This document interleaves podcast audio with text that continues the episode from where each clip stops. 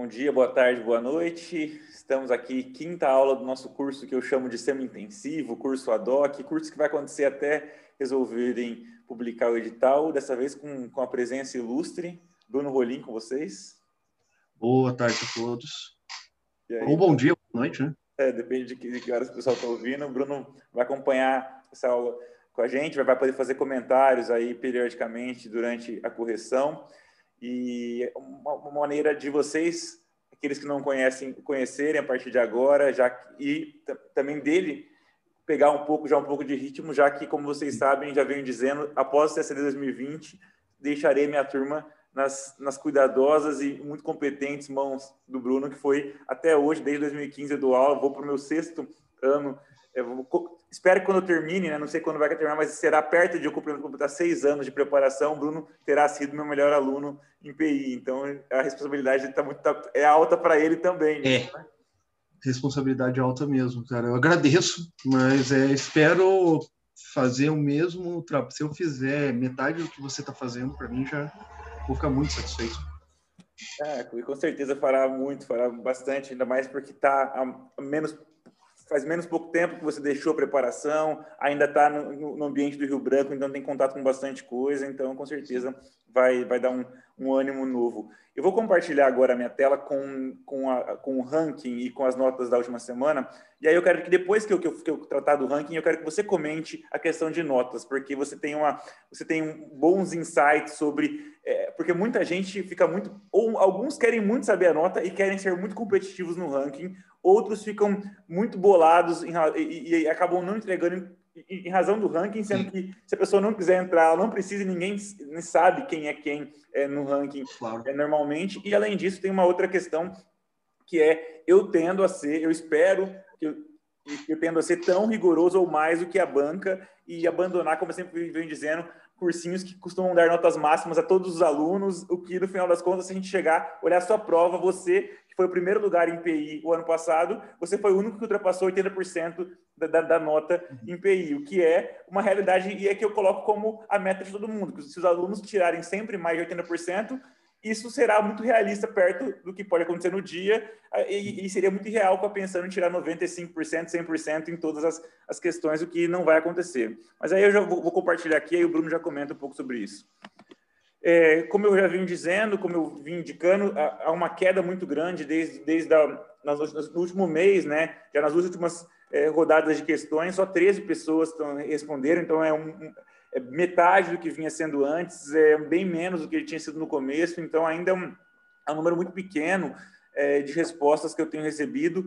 É, a dispersão ela está tá relativamente alta, se for pensar que eu tenho aqui e, e aí, eu, vocês entenderam a lógica do ranking reduzido. Eu tirei algumas pessoas que teriam número de questões suficientes para estar no ranking reduzido, porém, tem, tem feito as questões depois é, de receber o gabarito, então, já tendo visto a aula, o lido o gabarito, então eu não posso colocar, seria injusto, até para vocês terem esse parâmetro, não ter ninguém tirando 91%, fazendo é, do nada a resposta, está consultando o gabarito para poder fazer a resposta. Então, na, naquilo que a gente considera um cenário mais ou menos normal, assim, tudo de quem está fazendo as respostas é, antes de entregar, e, e entendo que sem é, consultas é, ou consulta direto na hora de fazer a prova, eu tenho a maior nota como um 0,84, depois um bloquinho perto de 0,80, depois perto de 0,76, mas o grosso das pessoas está concentrado ali entre 0,65 e 0,69, que não são notas ruins, mas é preciso melhorar, vamos tentar chegar pelo menos acima do 0,70, é, nossas notas com, com, a, com, a, com notas, e algumas notas bem baixas, 0,44, 0,45, 0,48, essas sim precisam melhorar muito. Para a questão de cooperação dessa semana, a média ficou 19,58, é a pior média das questões de 90 linhas, e eu vou tentar identificar onde foram os, os, os erros comuns durante a prova, ou não erros em si, mas as omissões, as lacunas comuns, porque agora é uma prova muito mais para tapar buraco de omissão do que, do que analisar erros em geral, por, desse, desse, desse quesito de essa ideia de 10 quesitos. 20,60 na mediana, 20,70 é a moda, desvio padrão de 3,59, maior nota baixa ainda, 23,5, menor 11,9 para 13 pessoas. Na questão de armas químicas e biológicas, 12,42 a média, também uma média baixa, mas já vinha sendo baixa nas últimas três é, questões de, de 60 linhas, 13,10 a mediana, 13,60 a moda, o padrão 2,38, maior nota 16,2, menor nota 7,9 e o 13 de, de, de, de N. A média geral até agora do curso 0,67, 0,68 mediana, 0,71 a moda, 0,11 desvio padrão. Bruno, você que costumava tirar notas bem altas e puxava o ranking para cima, ao mesmo tempo é, é, há outros colegas que passaram com você na, na, sua turma, por exemplo, que não, não figuravam entre aqueles. Nenhum, claro, tinha, estava no, no, bem inferior, mas vários com pelotão intermediário que conseguiram repetir o desempenho, e esse desempenho foi suficiente na hora da prova para poder ser aprovado. Então, fala um pouquinho sobre rankings, notas, é, muita gente tem muita aflição sobre isso. É, na verdade, vai até começar de uma forma um pouco, parece até iconoclasta, mas a minha opinião, pessoal, esqueçam as notas. Vocês não têm que olhar primeiro para a nota. Vocês têm que olhar, e isso é uma coisa assim que eu falo que o Léo ele faz, acho que num nível de detalhamento que eu vejo poucos professores fazer. Observe os comentários, observe o gabarito, óbvio, que vai ter uma série de informações, mas observe os comentários, porque os comentários não são só para conteúdo, mas até forma, como você encadeia informação, porque muitas vezes pode acontecer, se você pensa aqui, ó, o Léo está corrigindo, foram 13, mas no auge pode corrigir 70, 80 questões. Nem sempre vai dar tempo de ele ficar pescando ou passando para a banca que acho que o Léo até consegue fazer isso, cara, mas a banca não vai olhar para a questão, ela vai olhar na ordem. Então, às vezes você colocou uma informação lá para baixo, você vai ter que correr atrás num recurso que às vezes vai ser que você pode até ganhar ponto, mas você vai ter um trabalho a mais e sem certeza. E, mas voltando, observe os comentários. Observe os comentários que eu acho que é o que mais importa. Até porque, se você pegar o ranking, nem todos fazem a prova nas mesmas condições. Exato. Não fazem a questão nas mesmas condições. Alguns consultam. Eu mesmo vou falar, eu consultava muitas vezes. No meu último ano, eu preferia, às vezes, até fazer uma consulta para aprender a questão de conteúdo, mas eu não recomendaria que você fizesse isso só porque, por exemplo, porque eu fiz eu imagino que as notas mais baixas sejam de pessoas que ainda não fizeram a segunda fase ou que estão começando. Então, isso faz parte, faz parte. Às vezes, acontece até de você ainda não ter fechado um curso regular ou de não ter fechado satisfatoriamente. Então, é mais difícil. O Léo tende a ser mais rigoroso do que seria a banca. Então, assim, uma coisa que eu falava, às vezes, ah, você tira 21, 22, às vezes 25, 26, muitas vezes a banca pode dar 30. É a tendência. E outras coisas que, que eu diria para não olhar a nota é porque a gente tenta, para elaborar, elaborar uma questão, não é fácil. Você tem uma questão, você tem quatro itens. Aqui você vai ter um padrão de respostas com 10 itens. Nem sempre esse padrão casa com as com você tem 4 e 10. Então você tem que saber qual item vai valer 3, qual vai valer 2. Geralmente tende a ser isso. Alguns vão valer 30%, outros vão valer 20%, se for 4. Se forem 3, vai ser 30, 40, 30, 40, 30, 30. Você, você tem que ter um feeling, às vezes, para isso. Mas é assim, observem novamente os comentários e se eu fosse dar uma dica para vocês para fazer a questão, leiam a questão, leiam os comandos e diz, ó, apresente breve histórico, tá? Você tem que apresentar um breve histórico. Parece óbvio, mas na hora da prova você não vê isso. Como foi criada a ABC e como ela atua nesses últimos 30 e 33 anos e que você não vai focar necessariamente lá nos anos 90, você vai falar por cima porque você vai falar da criação e depois você vai para a atuação. Que senão você vai perder muito tempo. Você tem parece que é muito 90 linhas, não é. Aí você vai fazendo isso, identifica as diferentes modalidades, quais são as modalidades e qual é a definição delas. qual é a definição de cooperação técnica em país de desenvolvimento e quais os princípios. Sabe, você tem uma estrutura que já está dada, você segue essa estrutura.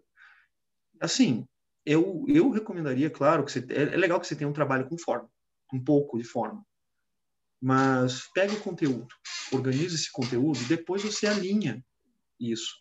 Claro que você na, na prova você vai ter cinco minutos para fazer isso. É uns cinco minutos para você poder fazer essa estruturação.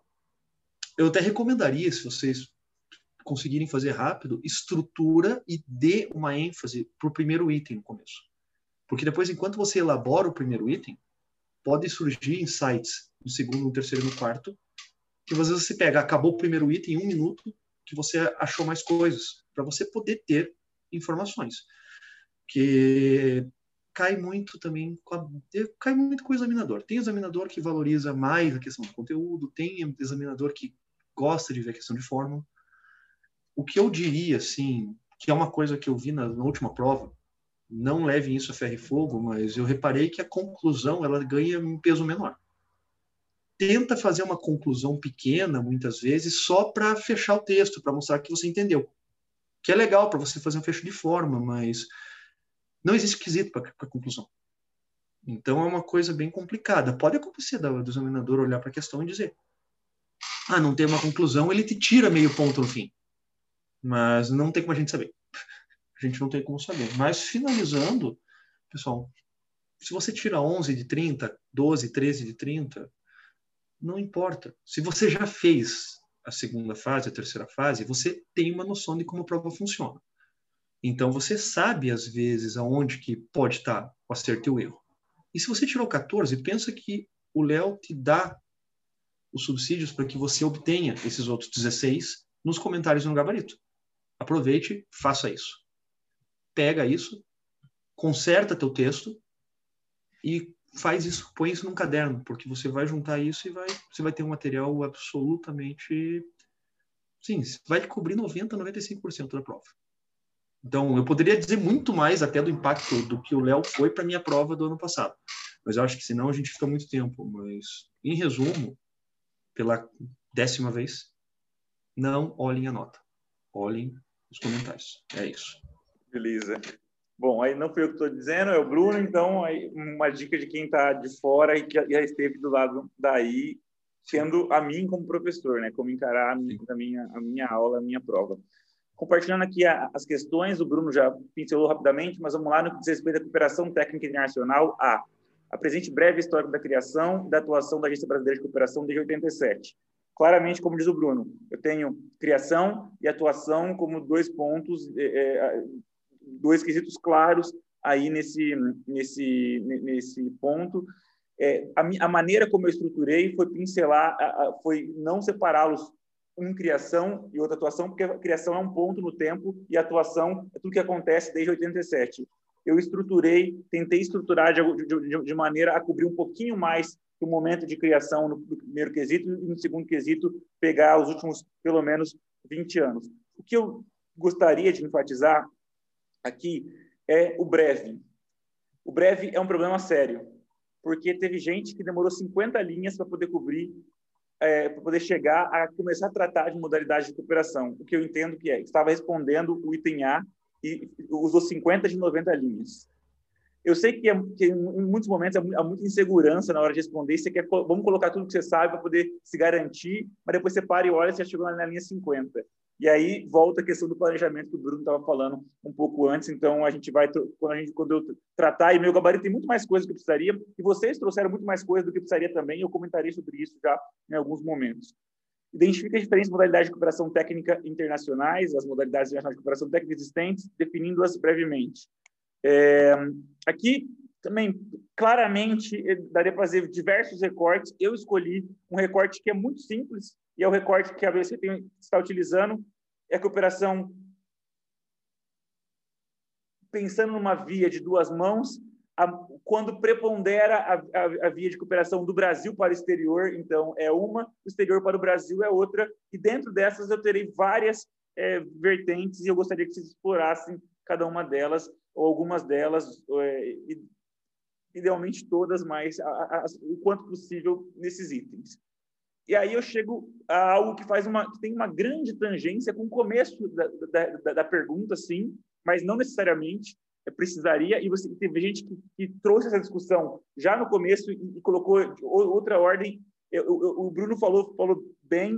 O treinador quando lê rápido ele pode simplesmente não achar que não está aqui e, e seguir no quesito por quesito, depois acabar não voltando. Mas aqui nesse caso eu não, eu, eu não tive problema nenhum, porque a, minha, a, própria maneira como eu organizei a resposta, é, eu, eu, eu estou ferindo um princípio lógico de organização que é o cronológico, mas está é, tá bem. É, então, e eu coloquei dois conceitos diferentes claramente pontuados aqui no item C.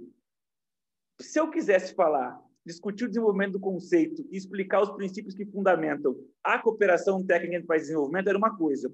Mas eu separei duas coisas distintas. Um conceito é o de cooperação técnica para desenvolvimento e o outro é cooperação sul-sul. Eu já disse para vocês que eles são diferentes, porque se eles fossem iguais, eu teria colocado tudo numa frase só e, e ou, ou, ou, concatenado as duas coisas que eu quero, que é um desenvolvimento do conceito e princípios que fundamentam juntos relacionados ao mesmo conceito, que é ou um ou outro. Eu já falei que são dois diferentes. E aqui foi um erro gritante de muita gente. Aqui muita gente perdeu pontos, tirou zero em, funda, em alguns itens. Foi simplesmente tomar um pelo outro e não diferenciar o que eu tô falando, o que eu já estou dizendo anunciado são duas coisas diferentes. Eu, eu já dei a dica para vocês, está escrito aqui para vocês, são duas coisas diferentes. E, finalmente, dei exemplos de iniciativas internacionais de concertação e cooperação, e aqui eu entendo que concertação transcende o aspecto ABC, que é o aspecto de cooperação. Eu finquei aqui uma coisa nova que, não tinha surgido para vocês. Com participação do Brasil, tem que envolver o Brasil, em favor da erradicação da fome e da promoção da segurança alimentar. O que eu vi muito aqui também, muita gente perdeu ponto, é olhar só para a ideia de cooperação e ficar pensando em Brapa, FAO, Programa Mundial de Alimentos, ponto. E não pensar no que é concertação. Concertação vai desde de, de, de, de como se insere nas relações internacionais, seja com outros países, seja com organizações internacionais, seja com qual é o produto dessa concertação. Uma coisa muito simples. ODS 2, por exemplo. ODS 2 diz claramente isso: erradicação da fome e promoção da segurança alimentar, ou em, em, em, duas palavras, fome zero. Mas eu acho que o governo atual não, deve, não gosta muito é, de simplificar para fome zero, porque isso ressoa é, uma imagem é, não benquista. Mas o que eu quero dizer aqui é o seguinte: vocês têm que quebrar o enunciado e olhar exatamente o que eu estou falando. E, e eu, quando eu falo, eu me preocupo, eu tenho uma ideia, eu crio o meu enunciado, aí eu faço o gabarito. Depois eu olho o gabarito e volto para o enunciado e tento ajudar vocês no enunciado já com, com, com as peças que eu quero que vocês montem nesse quebra-cabeça. Então, eu vou passar para a correção já, e aí o Bruno vai comentando é, os aspectos é, de cada uma também do, do, do enunciado. Então, como eu falo de breve histórico da criação, é, eu, ok, quem queira voltar no passado, e até daria para voltar bastante no passado, é, mas não tanto. Talvez vocês pudessem voltar para fazer o vínculo com, com o item número C, o item letra C, é, com a ideia, talvez, é, da cooperação técnica entre países de desenvolvimento. Mas fazer toda aquela discussão de que na década de 40 surgiu o conceito de assistência técnica, em 59 passou a ser cooperação técnica, pensar como isso, é, é, jogar em 65 com PNUD, fazer toda a discussão de, de, de, de, de qual a diferença entre isso e ajuda oficial para o desenvolvimento, tudo isso vai tomar muito espaço que não era o objetivo aqui, que a gente está tentando focar no que é ABC. Então, vamos olhar a ABC a partir de 87. O que acontece em 87? O decreto 94157 transfere para o Ministério das Relações Exteriores uma competência que estava nas mãos da SUBIM, Secretaria de Cooperação Econômica e Técnica Internacional do Ministério do Planejamento, relacionada com a promoção de negociações bilaterais e multilaterais para efeito de colaboração externa com o país no tocante ao comércio e à cooperação técnico-científica. Isso não quer dizer que o Itamaraty não tinha nada a ver com o assunto. O Itamaraty, sim, tinha uma divisão de cooperação técnica naquele momento que está vinculada ao departamento que eu vou mencionar é, logo abaixo. Mas a ideia aqui, então, é eu tinha competências que estavam esparsas, estavam é, pulverizadas, e aí eu atraio ou eu centralizo tudo isso na criação de uma agência. Não precisaria voltar lá atrás, quando o Brasil, quando começa a discussão sobre esse conceito de cooperação técnica, o Brasil cria a Comissão Nacional de Assistência Técnica, é, ainda com a ideia de assistência e não cooperação, depois o surgimento do, do PNUD, é, cooperação que o Brasil começa a desenvolver com, com a, a JICA, né, a JICA, Agência Nacional de Cooperação Internacional, que vai ser um tema da nossa próxima aula, inclusive. Nada disso tinha muito espaço para se a gente quer, quer ser bem é, simples aqui e direto. E aí, o que tem de interessante a, discutir? É que isso é, é, é, é, a criação do, a criação do decreto 9, o surgimento 94157 ele vai transferir a competência. No 94973 a gente vai complementar ou vai regulamentar o que já estava previsto no decreto de instituição da FUNAG é, que indicaria, já que, que integraria a estrutura da FUNAG a alguma agência de a, a, a, estrutura de cooperação e a gente passa aqui até então é, a ideia de que para a concepção dos objetivos integrar a estrutura da FUNAG a ABC dotada de autonomia financeira.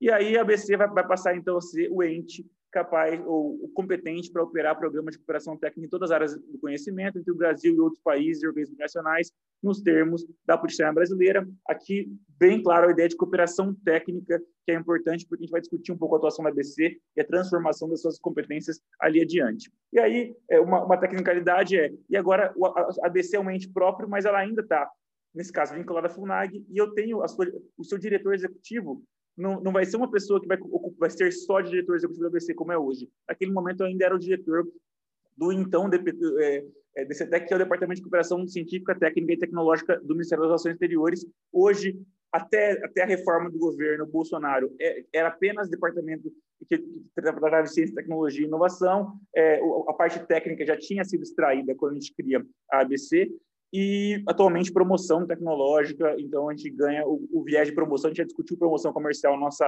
uma das aulas do nosso curso extensivo. E aí o interessante é ver qual é a razão de ser da BC. E aí eu vou trazer o, o Sarney, que afinal foi o governo dele e ele está dizendo que, qual é a razão de ser da BC. Então vai dizer o seguinte, a primazia que o Brasil concede às relações Sul-Sul levou-me a decidir estabelecer a curtíssimo prazo a Agência Brasileira de Cooperação ABC. E aqui é importante a gente pensar um pouquinho ainda naquele momento, o Brasil é eminentemente um receptor de cooperação. A ABC está inserida numa estratégia deliberada de, de, para que o Brasil passe a ser também um parceiro, vamos dizer assim, não é, pra, a ideia de prestador é, o Brasil condena, mas prestador de cooperação nesse sentido, com foco nas relações Sul-Sul, como está aí. O próprio Sarney, não foi o que eu estou dizendo, Sarney que disse. Essa instituição, que deverá funcionar no âmbito do MRE, buscar dar melhor operacionalidade e rapidez nas ações de cooperação técnica, coordenando adequadamente esforços, definindo atividades e projetos de cooperação internacional prestada por instituições brasileiras. Não devemos visar estabelecer ambiciosos programas de ajuda externa, a semelhança dos que praticam países neutralizados. Aqui ele já cria, ó, eu não estou fazendo assistência é, internacional ajuda internacional de desenvolvimento. O que a gente vai fazer aqui é cooperação. Então, nosso país não possui os meios para tanto. Ou seja, nem, nem não queremos e nem temos condições para fazê-lo. Realista e desejável é, sim, compartilhar com nossos irmãos da América Latina, do Caribe, da África, do Oriente Próximo da Ásia, as experiências bem-sucedidas e os avanços brasileiros obtiveram em setores como a pesquisa agrícola, a formação técnica profissional, o desenvolvimento de fontes e assim é, é, por diante. Assim, poderemos dar uma contribuição que seja eficaz para a promoção do desenvolvimento socioeconômico dos países amigos, além de compatível com os recursos de que dispomos. Então, é um momento que, claramente, como eu associo aí, que é um momento de renovação de credenciais em várias áreas, inclusive na inserção do Brasil no mundo, olhando, então, aí com, com esse foco especial para que a gente promova a cooperação sul-sul sem desmerecer a cooperação recebida, por exemplo, com, com, com os Estados Unidos, com, com países europeus, com o Japão. Mas a gente tem que olhar também que o Brasil se queria se colocar de maneira distinta nessa discussão, né? É o Sarney que visita todos os países sul-americanos pela primeira vez, um presidente o faz. É um momento de tensões com os Estados Unidos é, que já vinham do governo Figueiredo, pelo menos. Vai lembrar, por causa de intervenções na América Latina e no Caribe, por causa de fármacos, por causa de lei de informática, por causa da crise da dívida, já naquele momento também é, com, com, bastante força em 87, 88. Então, é, é, aqui é, também vocês precisam encaixar onde está. E a ABC, e aí a literatura ela, ela, ela divergem um pouquinho. Uns falam que é a primeira agência de país de desenvolvimento voltada à promoção da cooperação internacional, do ponto de vista técnico, pelo menos. Outras vão dizer que é uma das primeiras. Eu coloquei aqui voltada exclusivamente, porque é, é mais como eu, eu vi em alguns lugares, porque acho que ao colocar exclusivamente, alguns autores tentaram indicar que pode haver outras, mas não era apenas para fazer isso. E ela coloca o, o, MRE também na centralidade do assunto, estão fazendo a prova para o MRE, não esqueçam disso, então é, é importante. Ainda nesse primeiro momento de criação do ABC, eu quero destacar outros três elementos. Primeiro, é que foi criado o Fundo Brasileiro de Cooperação para financiar ações de cooperação. Afinal, a gente precisa de dinheiro para poder fazer isso, e isso aqui é focado dentro da, da, OEA. Obviamente, não vai ser com os Estados Unidos, vai ser com os países latino-americanos e caribenhos que fazem parte da OEA. Depois, é, a partir de meados da década de 90, começou a se pensar, e aí, a ABC, ABC podia, vamos reformar a ABC, vamos, vamos, ela, ela podia ser uma agência própria, separada. O que acontece de, de, na prática é que em 96 ela deixa de estar vinculada à FUNAG, passa a estar é, vinculada à Secretaria-Geral de Relações Exteriores do MRE, onde não mais estará, como a gente vai ver é, depois de, de, algum tempo, no segundo item. Mas o, o último item, o ponto que eu queria é, reforçar aqui é a ideia de que a criação da ABC coincide com o período histórico da redemocratização e da consolidação dos princípios consagrados na CF 88. É pouco antes da CF 88 e a CF 88 vai dar uma abertura grande à ideia de cooperação. Quando diz no seu artigo 4 inciso 9 a República Federativa do Brasil rege nas suas ações internacionais, entre outros, pelo princípio da cooperação entre os povos para o progresso da humanidade. Obviamente, não é apenas cooperação técnica, mas aqui é, é uma das maneiras em que, em que, é mais visível o conceito de cooperação é a cooperação técnica. Então, esse era o item 1. Antes de eu passar para o Bruno, eu vou só cobrir aqui o item 2 da evolução da atuação da, BC desde a sua criação. Então, ela hoje atua tanto para gerir a cooperação técnica recebida, como aquela em que o Brasil é o parceiro ou principal prestador, ou um parceiro prestador, vamos dizer assim. Aí eu quis trazer a ideia do parceiro, porque o Brasil reforça o vínculo de parceria, mais do que, é, de fato, ser prestador. Até hoje, mais de 10 mil iniciativas ou projetos de cooperação já foram implementados pela ABC. E, a partir de, com a virada dos anos 2000, a ABC, ela, ela agora já mais claramente estabelecida dentro da estrutura do Itamaraty, e, mas ainda caminhando muito a passos lentos. E é necessário, então, uma cooperação decisiva com, com, com o PNUD para que se consolide, então, a ABC. Claro, já se cooperava com o PNUD para se criar a ABC, a gente tem planos, a gente havia, nós tínhamos planos e temos planos periódicos é, de cooperação com o PNUD, e naquele momento, então, é, o, o, quarto plano, se não me engano, que a gente tinha, que a gente teve com, o PNUD, é, de em caráter quinquenal, vai se focar na consolidação é, da ABC. Então, o PNUD ele começa, ele começa a gerir, a tocar a ABC para que ela se estruture, contratando é, colaboradores, formando e capacitando funcionários da agência, auxiliando no desenvolvimento dessa metodologia e implementação das ações brasileiras de cooperação técnica para os países em desenvolvimento e ainda, sim, a ABC é, é, claramente faz naquele momento cooperação técnica só cooperação técnica, ou basicamente cooperação técnica, e aí desenvolvendo um modelo próprio para os países em desenvolvimento, como é a sua razão de ser, já indicada lá pelo presidente Sarney. É um período, então, de reestruturação. É... Algumas mudanças acontecem. A partir de 2006, é criada uma nova subsecretaria no Itamaraty, que vai cuidar de cooperação em comunidades brasileiras. Então, sai da Secretaria-Geral e passa para essa subsecretaria. Há uma, há uma tentativa de trabalhar, a organizar o organograma da ABC com base temática e não mais geográfica, mas, no fim das contas, hoje, como a gente vai ver, predomina uma, uma, uma abordagem mista. A gente vai falar disso um pouco mais para frente. O que é mais importante para a gente trabalhar em relação ao ABC? Houve um boom, houve um fortalecimento gigantesco a partir de 2003, 2004, ou seja, depois que o PNUD colocou ordem na casa, e a gente tem o governo Lula, que eu não mencionei aqui claramente, deliberadamente no, no enunciado, mas está claro que a gente começa, então, a ter concursos públicos agora, então eu vou ter pessoal contratado, é, não só os, os, colaboradores que são treinados, mas pessoas que vão ser funcionários que vão de, de carreira na ABC, vou ter núcleos de cooperação técnica em algumas embaixadas do Brasil, ou seja, eu não a cooperação deve não pode partir só do Brasil, eu preciso de gente capacitada, capacitada mundo afora para poder identificar oportunidades, para poder acompanhar, poder avaliar projetos de cooperação. E eu começo a é, utilizar o Brasil ou as agências ou instituições brasileiras como entes promotores em loco, né? É, eu, eu, eu começo a ceder os meus para o desenvolvimento, para, para, para a construção institucional, né, capacitação e a construção institucional em outros países. É o caso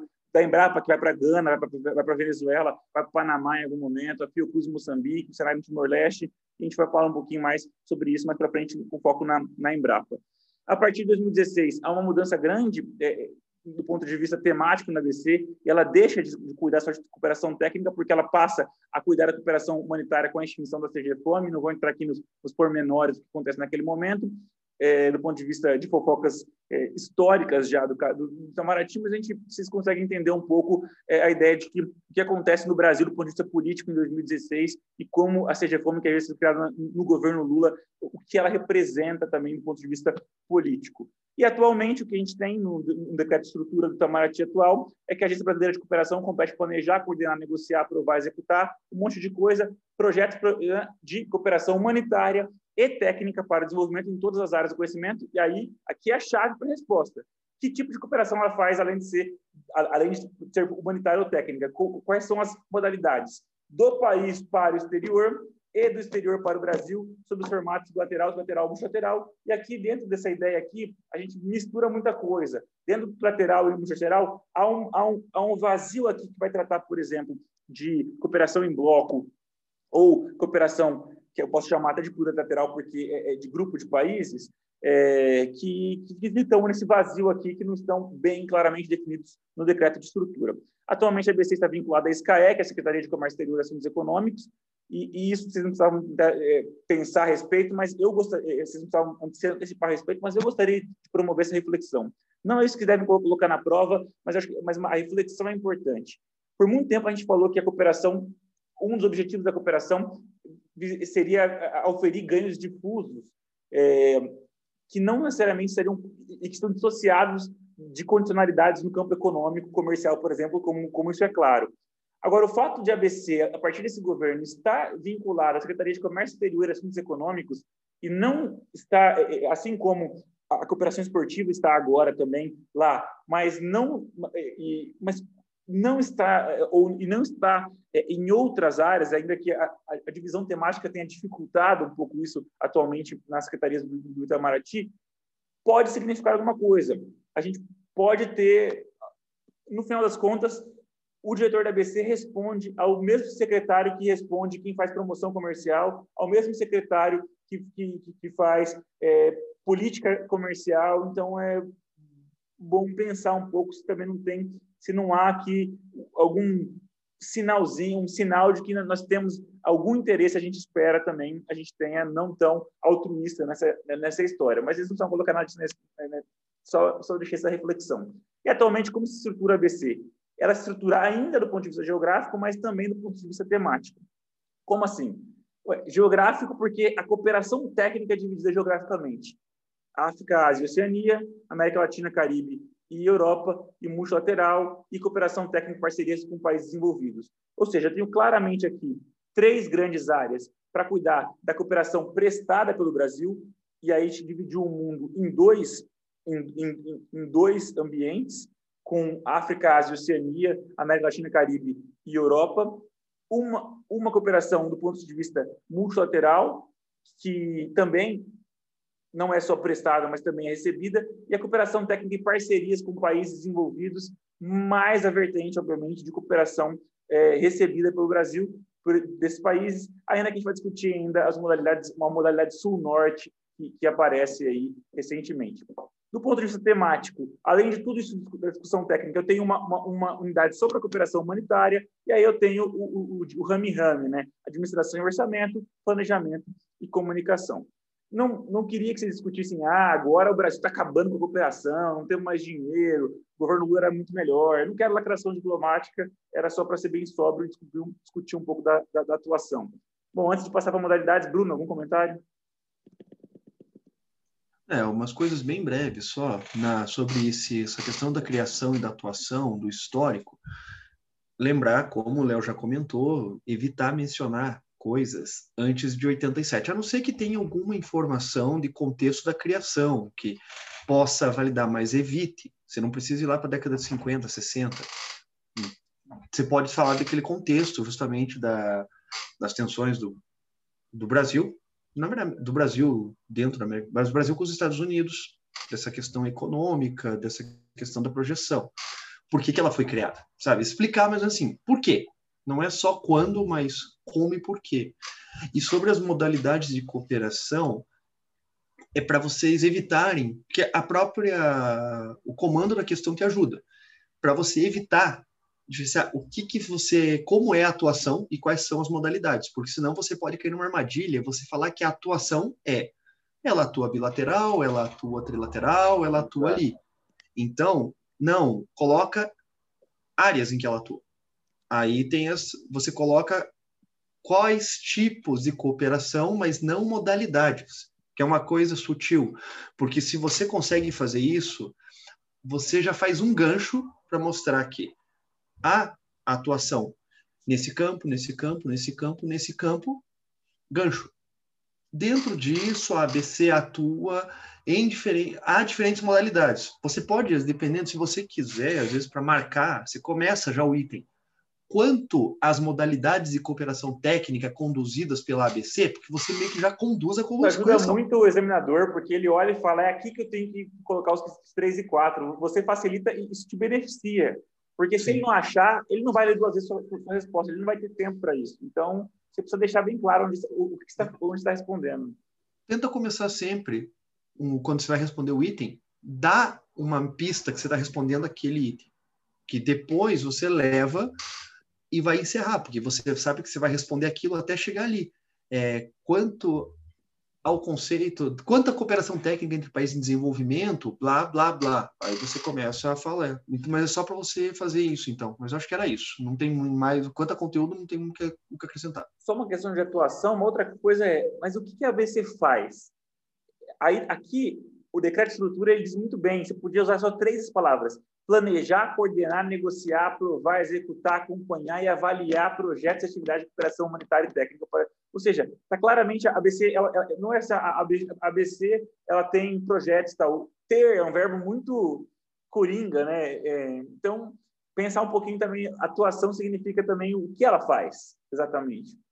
Bom, chegando para as modalidades, então, é, eu estou seguindo o que, o, o que a ABC mesmo diz. Então, se a ABC diz e no caso, se o decreto de estrutura diz, se o governo federal está dizendo que a ABC cuida de cooperação do país para o exterior, do exterior para o país, eu dei um, cedi um quesito para cada uma. Então vamos começar então com, de acordo com o próprio ABC, abre aspas, não é o Leonardo falando.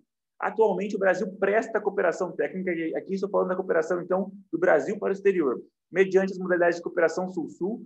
E a gente vai falar um pouquinho sobre qual a diferença de cooperação técnica para desenvolvimento e cooperação Sul-Sul mais para frente pelo inovador formato de cooperação trilateral com países desenvolvidos ou organismos internacionais de benefício de terceiros países e também mediante ações de cooperação no sentido sul-norte, especialmente em áreas de reconhecida excelência brasileira. Vou parar aqui um pouquinho. Só, só, só uma coisa. Ah, por que, que eu está falando que o Brasil presta cooperação técnica e está dividindo? Porque eu acho muito complexo dividir a cooperação humanitária. Né? A cooperação humanitária, eu não estou cooperando, é muito difícil ou, imaginar cooperar cooperação humanitária de caráter permanente a todo tempo. Cooperação humanitária ela é, ela é pontual em geral, né? Ela é uma iniciativa que está respondendo a, a, a, uma conjuntura, ao imperativo daquele momento. Então, não faz muito sentido eu discutir esse tipo de coisa.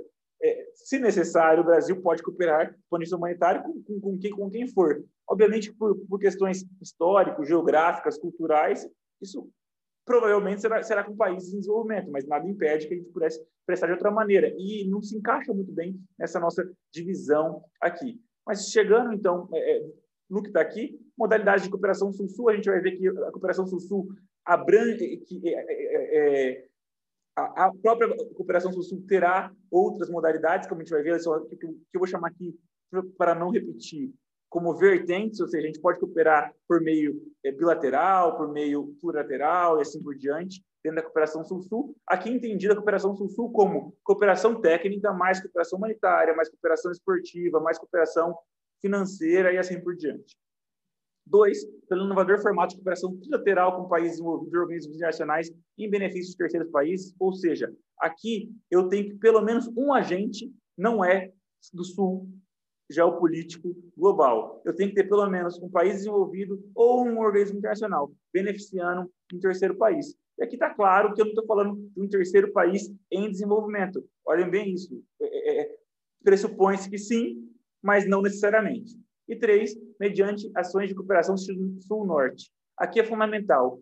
70% dos alunos não co cobriram a possibilidade de uma cooperação sul-norte. E aí, como eu tenho aqui um, dois e três, eu tirei 30% da nota para quem não falou de sul-norte. Infelizmente, é assim. A ABC está dizendo claramente que eu tenho três. E sul-norte está aqui, está pontuado, está claro. Ah, professor, mas como cooperação sul-norte? Brasil ajudando a Espanha e Portugal a implementar seus bancos de leite humano.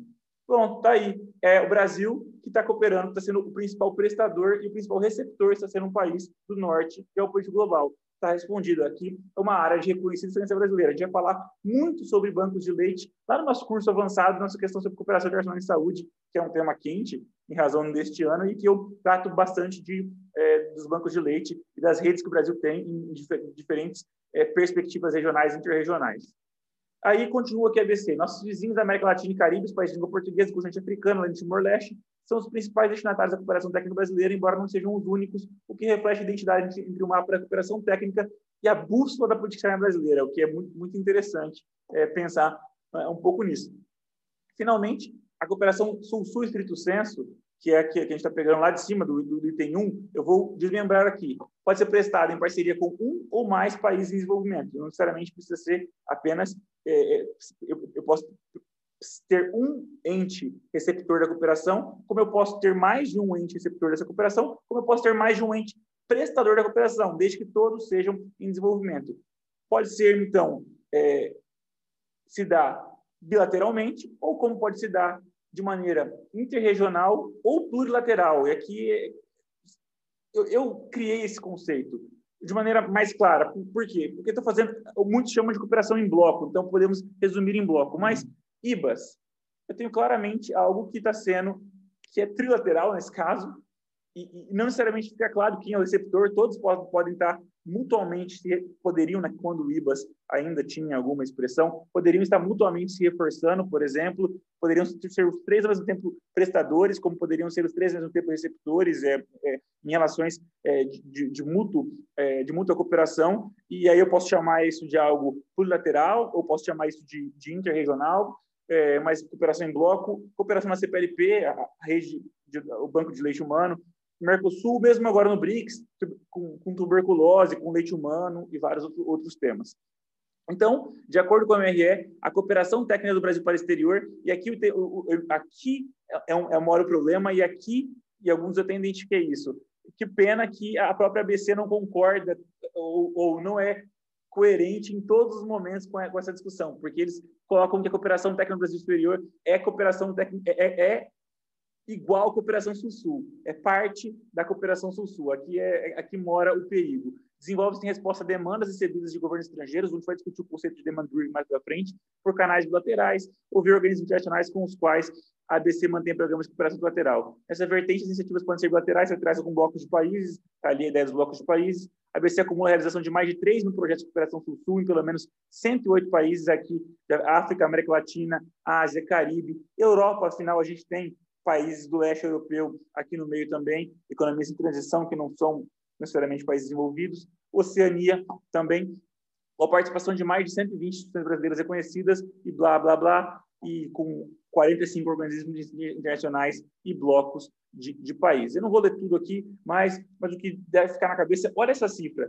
3 mil projetos de cooperação Sul-Sul. Depois a gente vai olhar um pouquinho para baixo a cifra da cooperação recebida. E a gente vai ver que ainda em termos números absolutos, a cooperação recebida supera a cooperação é, prestada, vamos dizer assim. A cooperação do exterior para o Brasil ainda é, em números absolutos, maior do que é, número de projetos absolutos do que a cooperação do Brasil para o exterior. Então, finalmente, esse é o quesito número 4, a cooperação técnica do exterior para o Brasil, fazer referência, então, à tradicional cooperação Norte-Sul, à cooperação multilateral por meio de organismos internacionais.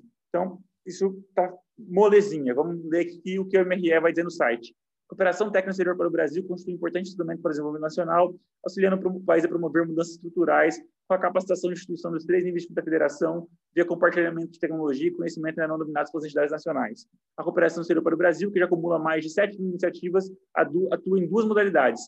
multilateral e bilateral. A primeira ocorre como organismo internacional, enquanto que, enquanto que não existe, o Itamaraty está falando enquanto que, tudo bem, a segunda com um país desenvolvido, fecha aspas.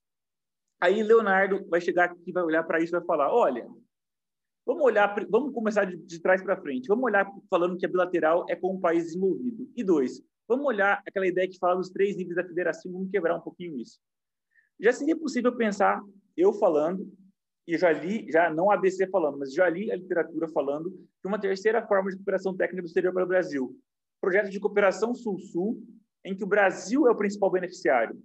Porque, ué, quando eu estou dizendo lá em cima, no primeiro item, que eu estou falando de modalidades de cooperação do Brasil para o exterior, está falando que o Brasil presta cooperação mediante modalidade de cooperação Sul-Sul. Em nenhum momento ali abre o espaço para o Brasil recebe cooperação mediante as modalidades de cooperação Sul-Sul. Ainda como eu tenha dito que no IVAS, por exemplo, a gente tenha é um dos casos em que a gente tem é, o, as flechinhas, os vetores são, são em dois sentidos.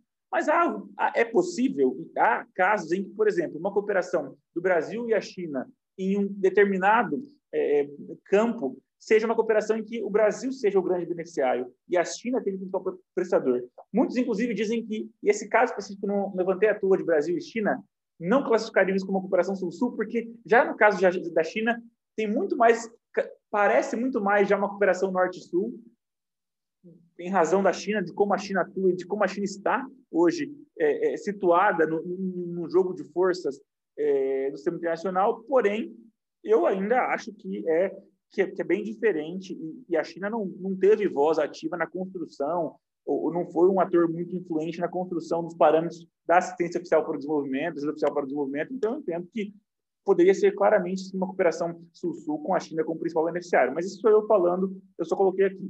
Mas valeria um terço da nota, porque é algo que poderia caber nos dois, nos dois quesitos. Eu coloquei aqui para poder balancear o quesito, já que cada um tem que valer o mesmo número de pontos, três pontos, a ideia da cooperação descentralizada. Já tem um hint ali quando vai falar dos três índices da federação. E aqui é importante pensar na cooperação que é realizada com e por estados e municípios brasileiros. E aí eu abro o que a ABC fala. Primeiro da ABC, o governo federal mantém contatos regulares com as entidades federadas, com o objetivo de criar instrumentos que apoiem essa modalidade de cooperação, facilitando a interlocução e a troca de informações. Essa modalidade de cooperação técnica visa igualmente o compartilhamento de conhecimentos e práticas exitosas entre instituições públicas de unidades federativas brasileiras e instituições públicas de unidades federativas de países parceiros. No cumprimento das atribuições, a ABC faz tal, tal, tal, tal, tal, tal, tal, e acabou. Beleza. Aqui, muito cuidado. Em algum momento, em alguns materiais, é, a indicação de que a cooperação descentralizada só ocorreria com entidades subnacionais de países em desenvolvimento, que não é verdade.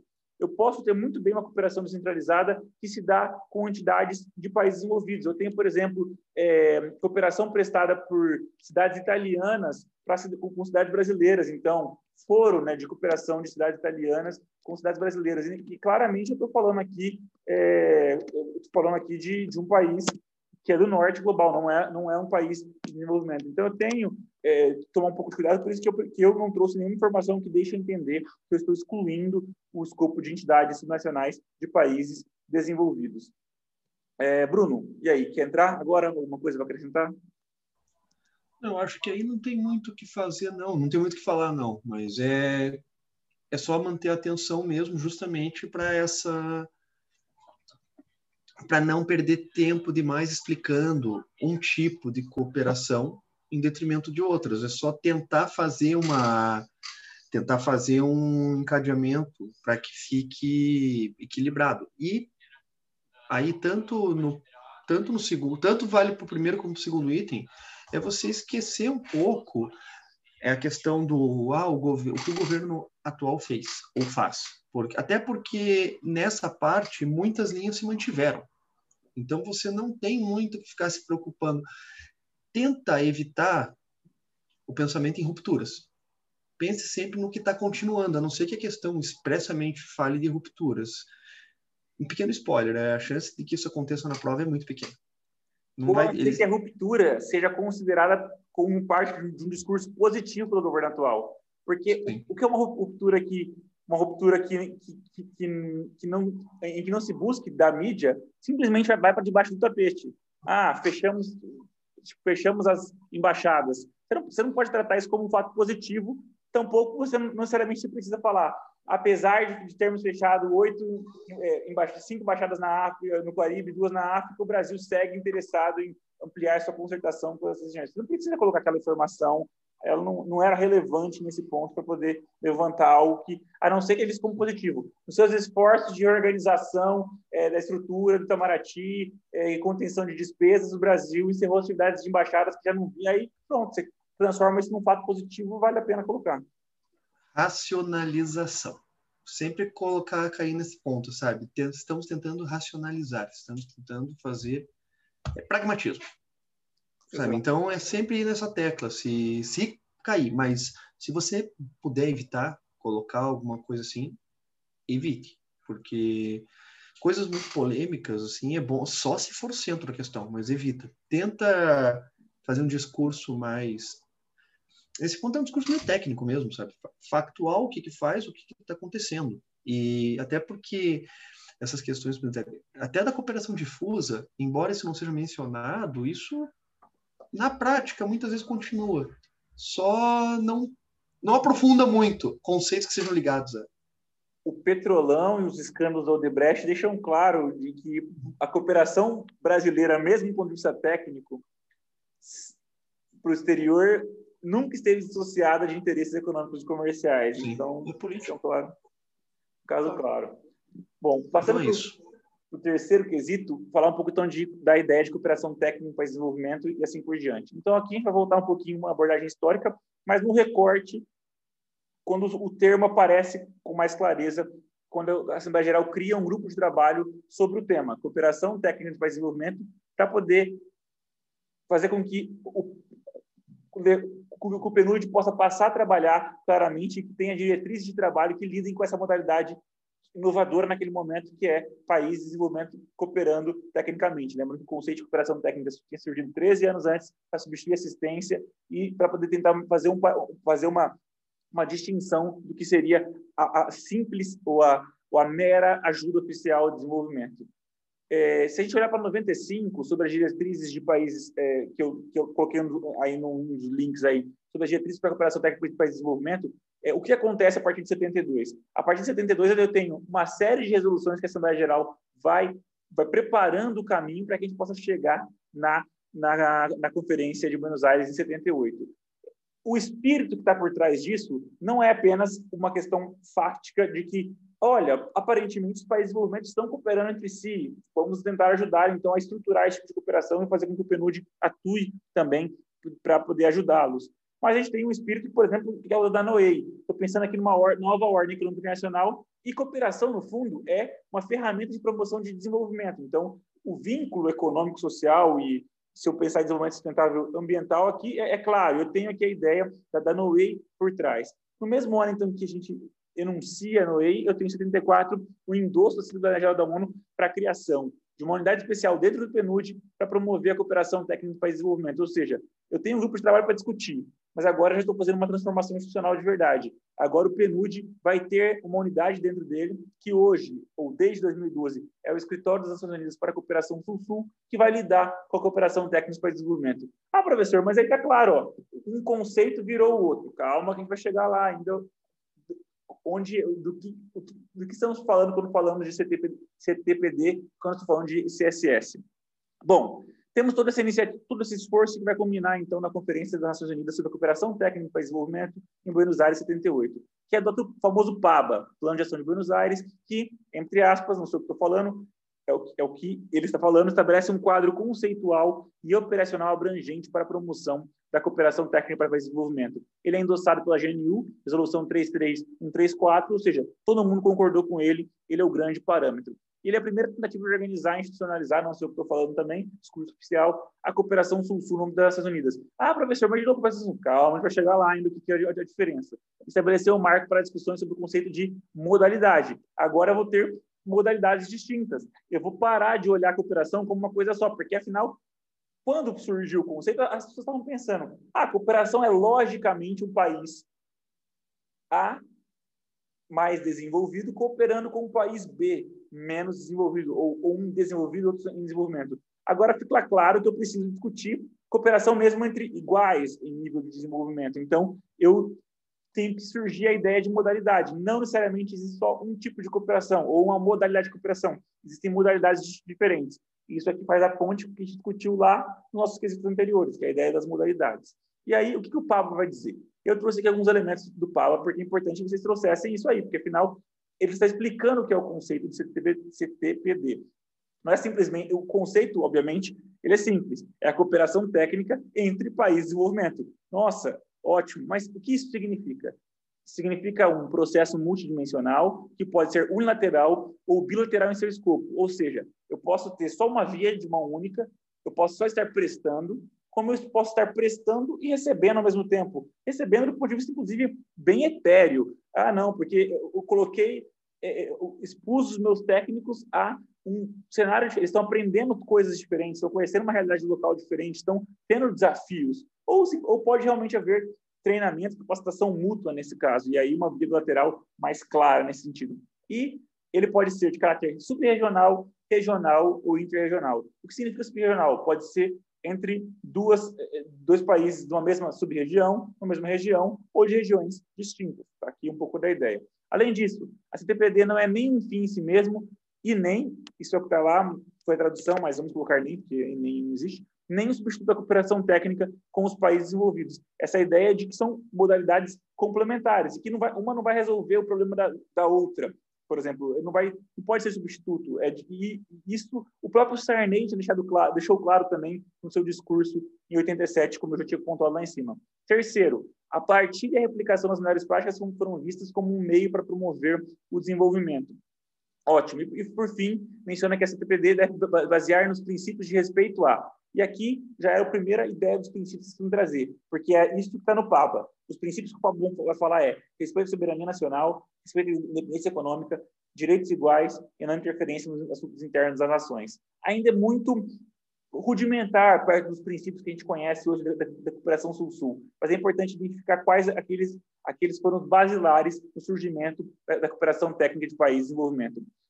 Como em Bandung, esses princípios fundamentais da PABA estabeleceram a atual estrutura da cooperação sul-sul, como a gente vai ver mais para frente. E aí chegou o grande momento.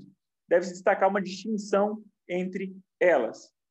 Embora a CTPD seja uma precursora da cooperação Sul-Sul, a cooperação técnica é somente uma das modalidades que se enquadram na cooperação Sul-Sul.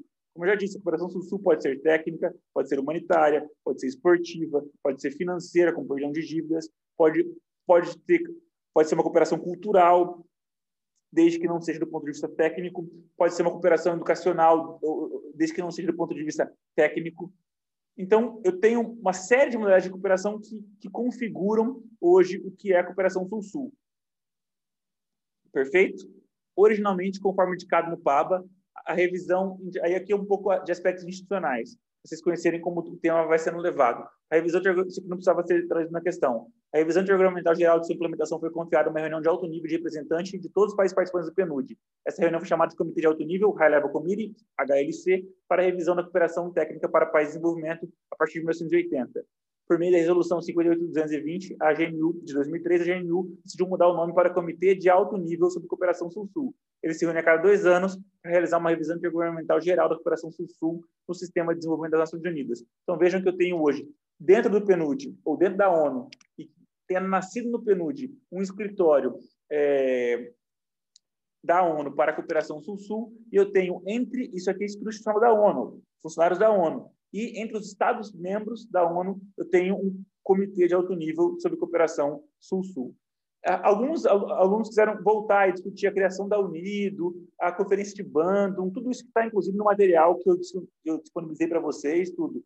Não era necessário aqui, porque vocês não têm, não é para escrever uma tese, vocês não têm oito páginas, 12 páginas de um artigo científico, 90 linhas. Aqui vamos nos apegar ao que é importante eu me apeguei aqui até tratar um pouco do que é FTPD, um pouco de princípio, porque, obviamente, o princípio é o que vai vir depois. O enunciado perde os princípios. Então, quais são os princípios orientadores da cooperação Sul-Sul, que deriva daqueles princípios que orientavam a FTPD lá atrás? Então, vários documentos oficiais da ONU, inclusive o PABA, dizem quais são, ou mencionam alguns, e principalmente o documento final da Conferência de Nairobi de 2009 vai ser aquele que trará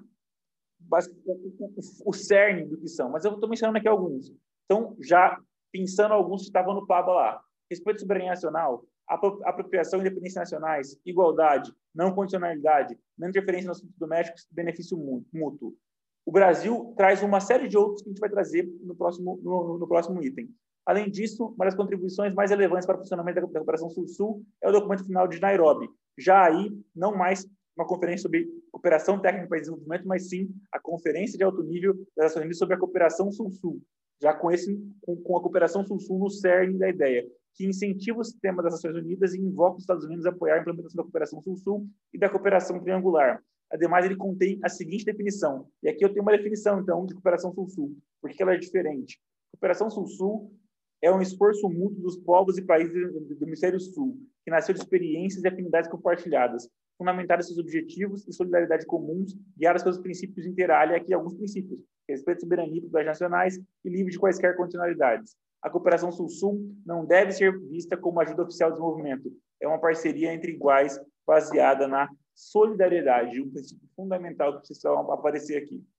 Obviamente, a gente vai ter discussões mais contemporâneas, a gente vai ter o Pablo mais 40, então, na Conferência de Buenos Aires de 2019, que foi 41 anos depois, o, ano passado, mas não, ele não vai inovar do ponto de vista de princípios, que era o que a gente estava tentando buscar aqui nessa questão.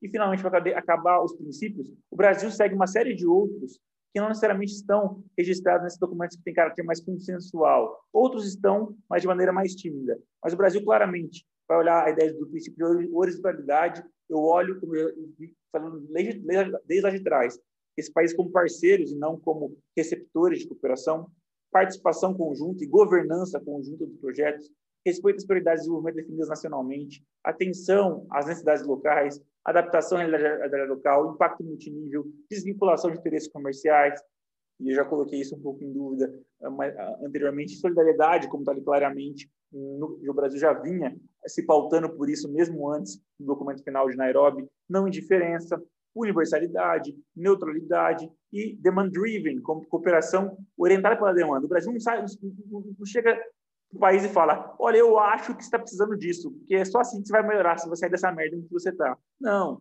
a gente vai lá, a gente, os países nos conhecem, sabem do que a gente vai fazendo, muitos exagem pelo exemplo, a gente apresenta as, as possibilidades oportunidades e a gente ouve o que eles estão precisando e, e a gente tenta, inclusive, adaptar. Não, não, muitas vezes nos procuram para algo sobre o qual, não, sobre, sobre o qual não, não temos total domínio, mas o Brasil, dentro das possibilidades, está aí disposto a cooperar.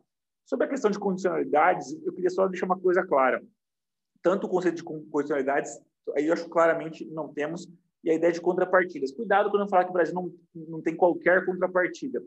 Obviamente, financeiras nós não temos. O Brasil não faz, inclusive, transferência financeira na sua cooperação nenhuma. A gente não manda dinheiro na cooperação é, técnica. O que a gente faz é, é, é, é instalações, é homens, é, é, é, então, tipo, é, homens hora, que, que, como a gente calcula o preço da nossa cooperação, é ceder espaço, é, trabalhar em bens e serviços e ser humano, que eu não quero classificar como bens, serviço aqui, hora de trabalho, mas não com transferência direta de recursos. Mas isso não significa que não há qualquer contrapartida. Uma contrapartida muito simples e que sempre é exigida é a, é a contrapartida técnica não adianta eu eu preciso ah eu, eu vou comparar com isso mas eu preciso que você então tenha um conjunto de pessoas aí que estão dispostas a aprender. Olha eu preciso de uma de um espaço para fazer isso. Eu preciso de computador aí. Se eu não tiver eu levo mas a gente precisa garantir que eles vão funcionar. Eu preciso de energia elétrica no local eu preciso daquilo aquilo. Obviamente eu tenho alguma contrapartida. Então quando fala ausência completa, fica muito pesado esse termo para o que na prática não é verdade. Então, condicionalidades não tem, mas alguma contrapartida, obviamente, vai ter que existir. Bruno, alguma coisa sobre princípios? Não, acho que não. É só é, é essa observação final mesmo. Quando você for falar de condicionalidade, só evita, evitar fazer com que o texto soe como ah, não, nós estamos fazendo, não exigimos nada. É só isso mesmo, como falado. Pensa que há essa questão técnica que o Brasil vai aprender, que a gente tem essa questão do, do know-how que a gente aprende, porque a gente, ao prestar cooperação, a gente aprende. Então, eu sei que isso a gente geralmente tem na trilateral, mas é legal se aplicar isso na bilateral. Mas fora isso, não há o que não há mais o que comentar. Aí eu sou malvado, né? Porque eu falei assim, ah, eu vou fazer uma questão de 60 linhas sobre cooperação sul-sul, é que eu estava pensando antes. Mas aí acontece que eu olho para o edital, eu ainda não, não tinha cobrado, co, coberto muito bem a erradicação da fome e da pobreza, e aí o Programa Mundial de Alimentos vai lá e me ganha o Prêmio Nobel da Paz. O Programa Mundial de Alimentos, com o qual eu trabalho também de maneira bem tangencial aqui, aqui em Genebra, porque eu sou facilitador das negociações agrícolas para sobre restrições de exportações, a gente está negociando a isenção do Programa Mundial de Alimentos do escopo de medidas de restrições de exportações adotadas pelos membros da OMC. E então tenho um compromisso com esse resultado e, e, com ajudar o trabalho do Programa Mundial de Alimentos. E, e eu, eu, participei, eu fui, eu fui um palestrante de um dos painéis na última reunião é, do. Oi, caramba, do, do, do, Comitê de Segurança Alimentar da, ligado à FAO. Então, é, tudo isso juntou e aí eu falei, bom, vamos cobrar então um quarto quesito na questão que eu estava preparando, vamos meter aí o tema de erradicação da fome e promoção da segurança alimentar para que os alunos se virem um pouco, já que tá, é um tema que está fresco na minha memória, na memória da banca, olhar o Programa Mundial de Alimentos, por exemplo, e como isso poderia ser cobrado no âmbito de uma questão de PI, por exemplo. Então, é, eu dividi em três quesitos e, valorizei o programa de alimentos em um deles pelo simples fato de que ele seria o um ensejo para cobrar uma questão, então é, é, algo sobre o qual, por exemplo, a banca estaria estudando é, para poder fazer uma questão dessa. Obviamente, eu não posso, é incontornável discutir qualquer assunto que tenha a ver com fome, alimentos, segurança alimentar, sem falar da FAO. Então, obviamente, eu dei um item inteiro para a FAO, porque tem muita coisa para falar sobre FAO. E aí eu fiz o pupurri no último item o RIC também envolve muito concertação, também não só cooperação, como vocês vão ver. Então, começando pela FAO. Parceria Brasil-FAO começa formalmente em 64, com a assinatura de um acordo para o apoio técnico contínuo da FAO, as relações dos dois parceiros, mas as relações dos dois parceiros começam antes. Não sou eu que estou falando, estou copiando aqui tudo do artigo sobre Brasil-FAO que a gente tem aí na bibliografia. O Brasil foi um dos 42 países que, se, claro, começa muito antes, por quê? Porque o Brasil foi um dos fundadores da FAO, um dos 42 fundadores da FAO, 16 de outubro de 45, Dia Mundial da Alimentação, é, comemorado nesse 16 de outubro. Obviamente, a gente, essa parceria ela começa antes mesmo, mas não com, com, com o, o, que o enunciado queria indicar ali de 64, a questão dos, dos, projetos que nós temos de maneira contínua de apoio técnico até hoje. Por que ela começa antes? Porque também a FAO ela instala seu, seu escritório regional na América Latina no Rio de Janeiro em 51, começa as atividades antes, dois anos antes, é, aqui no Brasil em 49, uma, uma pessoa muito importante, e, e se vocês lerem os seus, seus escritos, geopolítica, geografia da fome, é, é algo. Eu recomendaria fortemente no governo Lula. Hoje não recomendo tanto, mas é algo fantástico. José de Castro foi presidente independente do Conselho da FAO durante é, os anos de 51 a 55. Em 56, o escritório regional foi transferido para, para o Chile e aí aqui passou a ser o escritório subregional, aqui não, aí no Brasil, é, no Rio de Janeiro, e é, passa o parece que é um downgrade, mas não é. É que há tanto projeto para fazer com o Brasil que a partir de 71 passa a ser um escritório nacional só no Brasil, que hoje não é mais no Rio de Janeiro, está em Brasília desde 79, é, com a mudança da capital de toda a estrutura é, do governo que estava no, no Rio de Janeiro. Nós temos muitos projetos ainda com a FAO em que nós somos o beneficiário principal projetos em que o Brasil é, é do projeto de cooperação do exterior para o Brasil na modalidade multilateral. Isso é importante, porque muita gente destacou a, parceria com a FAO em benefício de terceiros países, uma cooperação triangular. Mas isso é, é, é falho e isso é muito memória curta, por exemplo, porque basicamente a cooperação do Brasil com a FAO, a partir de 51, de 54, 71, de quando for, é uma cooperação em que o Brasil é receptor de cooperação da FAO. Então, nós temos, por exemplo, hoje projetos como o apoio ao aprimoramento e consolidação da Política Nacional de Segurança Alimentar e Nutricional, sobre o qual falaremos mais para frente. É a partir de 2008 que nós começamos a desenvolver projetos de cooperação triangular com a FAO. Então, como eu disse, memória é curta. E aí sim a gente vai ter, por exemplo, projetos como apoio às estratégias nacionais, regionais de segurança alimentar e nutricional, superação da pobreza nos países da América Latina e do Caribe, o fortalecimento dos programas de alimentação escolar no âmbito da América Latina e Caribe sem fome 2025, a rede, a rede de agricultura para as Américas, o fortalecimento do setor algodoeiro por meio da cooperação sul-sul, vocês lembram de muitos projetos nessa área. Então, é, tem que lembrar que a gente coopera com a FAO também do, do polo receptor. Muita gente ignorou isso e perdeu pelo menos 0,3 nessa brincadeira. Em 2005, foi assinado um memorando de entendimento para ações pontuais entre o nosso Fundo Nacional de Desenvolvimento da Educação e a FAO, com o objetivo de apoiar a criação de programas de alimentação escolar no Haiti, Cabo Verde, Angola, Moçambique, São Tomé e Príncipe e Timor-Leste. É... Aqui está um... A assistência técnica brasileira envolveu o envio de diferentes profissionais da área a esses países.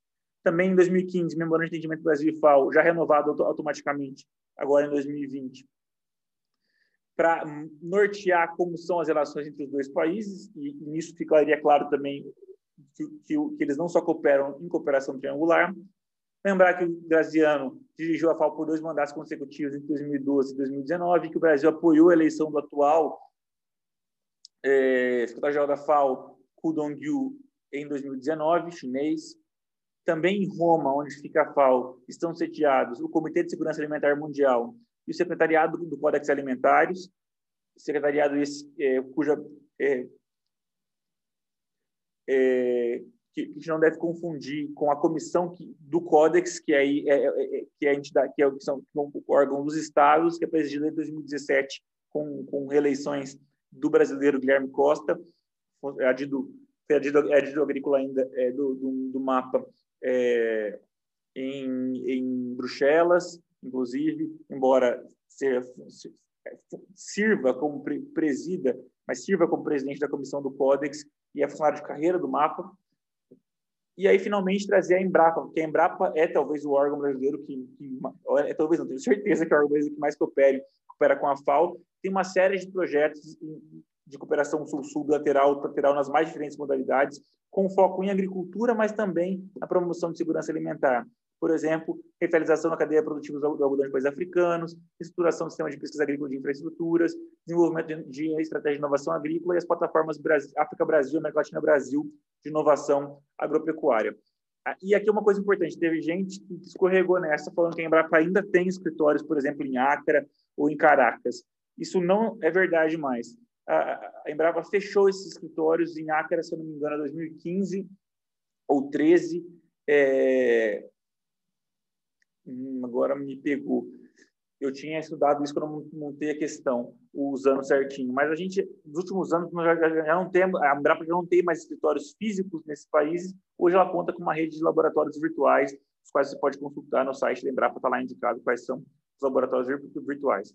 Finalmente, é, também aí, aí vinculado, é, também tem com alguma vinculação ao nosso Ministério da Agricultura, como é a Embrapa, eu trouxe aqui a, a Conab, porque o Brasil atua na cooperação técnica internacional, capacitando instituições de países em menor estágio de desenvolvimento e participando na Organização Interamericana de Mercados de Alimentos e no Instituto Interamericano de Cooperação para a Agricultura, o que, em alguma maneira, tem a ver com, com, com a erradicação da fome e, principalmente, promoção da segurança alimentar. Vamos, a, a Conab é importante também na parte de é, cooperação humanitária, mas isso eu deixei para o próximo item, que é o item que eu vou focar no Programa de Alimentos, PMA, ou World Food, World Food Program, então WFP, é, porque ambos é, é, mantêm em Brasília o Centro de Excelência contra a Fome. A gente já chega lá. Então, em 2008, o Brasil, por meio do Fundo Nacional de Desenvolvimento da Educação, passou a trabalhar com o PMA por meio de um fundo fiduciário para apoiar o esforço do programa para expandir e melhorar as ações de alimentação escolar existentes nos países demandantes ou para implementar novas ações nacionais sustentáveis por meio do desenvolvimento de capacidades nacionais em estados selecionados e instrumentalizadas pela cooperação Sul-Sul e trilateral. Em 2011, nasceu o Centro de Excelência contra a Fome Brasil, um hub global de diálogo para a formação de políticas públicas, aprendizagem, desenvolvimento de capacidades e assistência técnica Sul-Sul para a promoção de ações. Sediado em Brasília, apoia governos na África, na Ásia, na América Latina, desenvolvimento de soluções sustentáveis, programas de políticas públicas contra a fome, sejam geridos por governos nacionais. O maior objetivo do Centro de Excelência é aproximar países que enfrentam desafios similares às áreas de segurança alimentar e nutricional, com foco em programas de compra local para alimentação escolar ligada blá, blá, blá. O Brasil tem reconhecido expertise na área, nosso programa de alimentação escolar é de 1955. Desde o lançamento até novembro de 2016, que é a informação que está disponível na internet, o centro recebeu um total de 48 missões de 38 diferentes países. Há 30 países que estavam se beneficiando naquele momento da assistência técnica contínua do Centro de Excelência, 18 países envolvendo políticas nacionais de alimentação escolar, 100% dos parceiros considerando que essas atividades foram relevantes e responderam às suas necessidades, 52% dos países apoiados consideram que o Centro de Excelência é o principal parceiro para a cooperação Sul-Sul na área de alimentação escolar, que é muito importante. O Centro, o Centro de Excelência está presente, está mencionado em 37% dos planos estratégicos dos países do Programa de Alimentos, no que diz respeito a fortalecimento de capacidade, assistência técnica de cooperação Sul-Sul, e com o Programa de Alimentos, de alimentos como eu falei anteriormente, o Brasil, é, coloquei PMA, que é a sigla que eu uso, né, mas com o WFP, o Brasil atua também com cooperação humanitária, por exemplo, via CONAB. Né? A CONAB, por intermédio da ABC, executa operações de doação de alimentos. A gente tem alguns casos recentes agora com apoio ao Líbano, mas outros que a gente atua junto com o Programa de Alimentos em Espanha e, Andorra em benefício de diversos países africanos. Viram, vira e mexe, sai uma nota dessa no site do Itamaraty, que vale a pena acompanhar. Finalmente, o, o pupurri que eu falei de várias outras iniciativas. Não precisaria mencionar todas, é impossível. Mas eu estava esperando que pelo menos seis, meio ponto mais ou menos, para cada uma das dez que vocês mencionassem que estivessem aqui nesse meio. Porque há uma série de coisas que poderiam ser faladas sobre erradicação da fome e promoção é, é, de segurança alimentar. Primeira coisa, muito simples. O ODS 2 e o ODM 1, que falava que juntava as ideias de fome e pobreza anteriormente. Pô, é fundamental. O Brasil foi um dos grandes negociadores, um dos proponentes. A gente já teve essa discussão sobre a Agenda 2030. Está aqui. Plano sobre segurança alimentar, nutrição ou nutricional e erradicação da fome da CELAC, o SANCELAC 2025, elaborado com ajuda da FAO, e também com suporte da, da LAGE da CEPAL. Ora, obviamente o Brasil está desengajado da CELAC sobre as suas participações, mas é, um, é, um feito, é uma, uma questão histórica. O Brasil foi o proponente desse plano do Plano Sancelac 2025. Então, tá aí o Brasil, é uma iniciativa de consultação e cooperação que tem tudo a ver com o Brasil. Se a gente olhar um pouquinho mais atrás no tempo, 2004, lembra do Fome Zero e tudo mais? Pô, naquele momento o Brasil impulsiona a Ação Global contra a Fome e a Pobreza na ONU, na GNU, e, o, e oito anos depois é, é, é, o Brasil apoia o, o que o Ban Ki-moon, então o secretário-geral, lança, que é o Desafio da Fome Zero, Zero Hunger Challenge, que vai ser vai estar na raiz do que, vai, do que vão evoluir aí as metas no âmbito do ODS número 2. Também em 2004, já que foi o ano da Ação Global contra a Pobreza, é lançado o Fundo IBAS.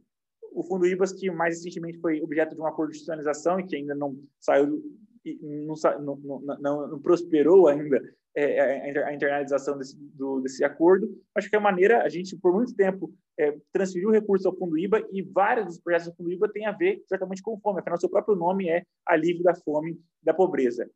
Andando um pouquinho mais no tempo, 2010, lançado o Diálogo Brasil e África em Segurança Alimentar, Combate à Fome e Desenvolvimento Rural, mesmo ano em que o Brasil cria o programa Mais Alimentos África. A gente tem o Mais Alimentos Brasil, que é de 2008, dois anos depois, Mais Alimentos África. Qual é o objetivo?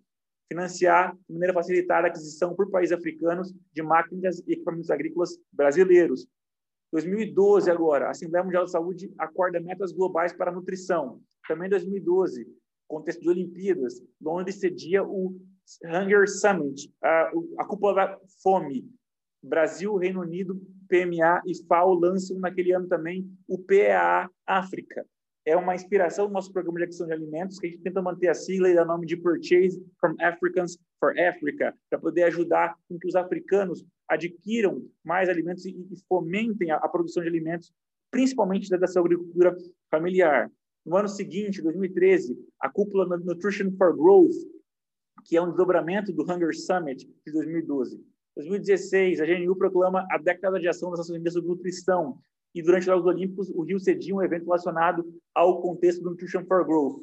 No ano seguinte, também, assim como havia acontecido entre 2012 e 2013, a gente teve, eh, teve, na Olimpíada, a gente faz um evento, e aí a cúpula, a cúpula do Nutrition for Growth foi em Milão, em 2017. A terceira vai ser em Tóquio, em 2021.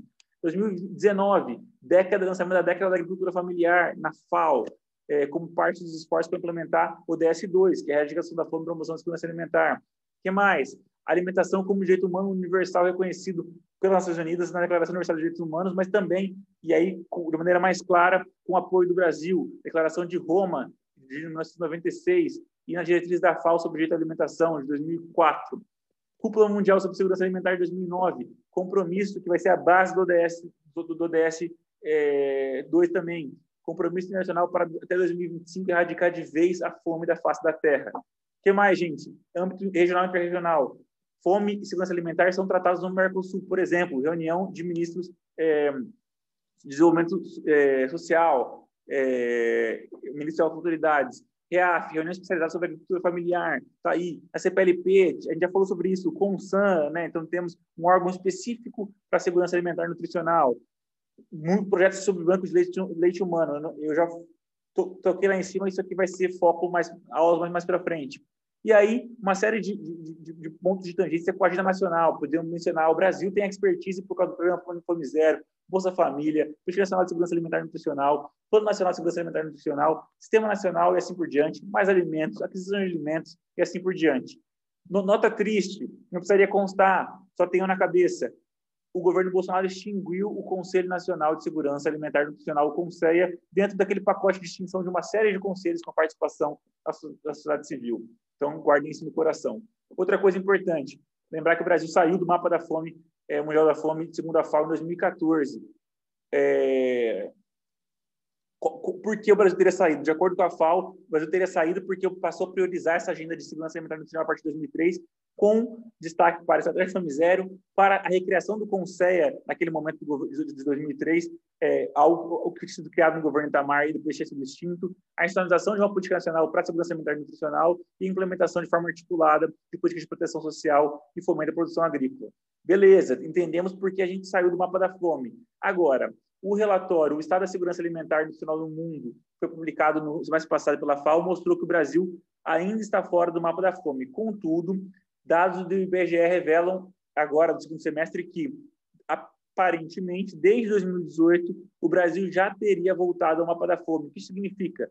Na lista de países que tem mais de 5% da população ingerindo menos calorias do que o recomendável pela FAO. Então, uma, essa discussão do mapa da fome pode aparecer também, não deve aparecer agora, mas quando sair o Estado de Segurança Alimentar Nutricional no mundo, no ano que vem, que é lançado sempre, próximo da comemoração do Dia Mundial da Alimentação, ou perdão, não do Dia Mundial da Alimentação, que, é agora em, foi agora em outubro, é, é próximo de alguma efeméride que eu não lembro agora, mas quando sair no primeiro semestre do ano que vem, fiquem atentos, se a prova não tiver acontecido até então, pode ser que o Brasil volte a figurar oficialmente pela FAO na, no mapa da fome. Bruno, e aí? Alguma coisa, comentário? Nossa, aqui eu devo dizer assim que eu acho que não há muito mais o que adicionar. Eu até diria, assim, só para quem for fazer a questão, sim, para os alunos, que não vai ser possível, provavelmente, você colocar tudo isso nas 90 linhas. Mas o é, que eu é impossível, é impossível, não é. como. Faça, o que eu recomendo é aproveita que você tem essa lista e faça. Compile isso no teu material para para que você tenha, porque o importante é que você vá ter subsídios para responder questões que possam pegar temas colaterais. O importante é isso, é que você tenha um arcabouço de informações.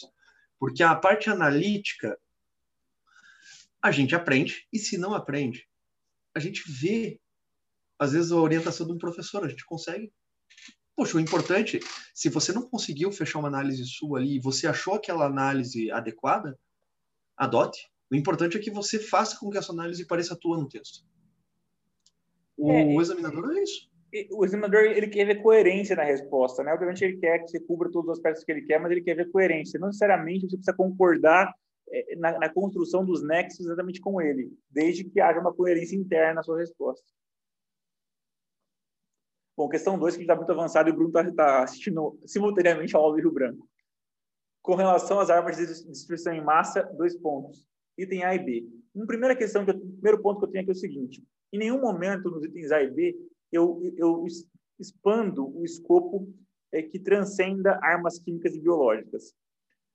Houve um aluno que dividiu a questão em três: armas químicas, biológicas e, e armas nucleares. E falou de tudo: TNP, AEA, de TEPAN, do que queria falar lá. E, e, e assim, eu só estou usando arma de destruição em massa como, como meu, como, como, com relação a elas. Só que eu estou pedindo duas coisas que não necessariamente vão cobrir todas elas. De novo, preste atenção no, no enunciado. Eu tenho aqui só o caput, que é as armas de destruição em massa, porque eu tô, estou fazendo um recorte dentro delas. Sigam o recorte, não, não transcendam esse recorte. Uma outra coisa já a ver com isso também é o seguinte: muitos foram taxativos e disseram há três tipos de armas de destruição em massa: químicas, biológicas e nucleares eu concordo com vocês, mas também discordo de vocês. Porque há quem diga, por exemplo, que as radiológicas já sejam uma, uma quarta categoria à parte.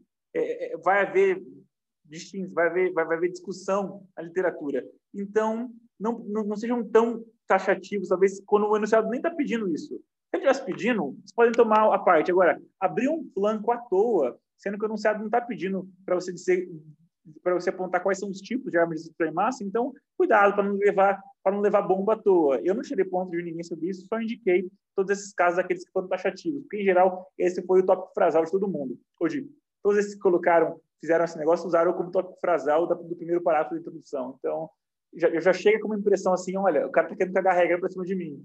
E aí a banca fala, então é, não é assim e é. Então tomem cuidado, só que o governo não está pedindo. O que está pedindo está ali, claramente principais marcos históricos, jurídicos, políticos, institucionais, regime internacional de produção de armas químicas e armas biológicas. Então, tem, vai ter que ter elementos históricos, vai ter que ter elementos jurídicos, de nome de acordo aqui. Elementos políticos são situações, quem apoia, quem não apoia, quem pressiona, quem não pressiona, quem lidera, quem não lidera.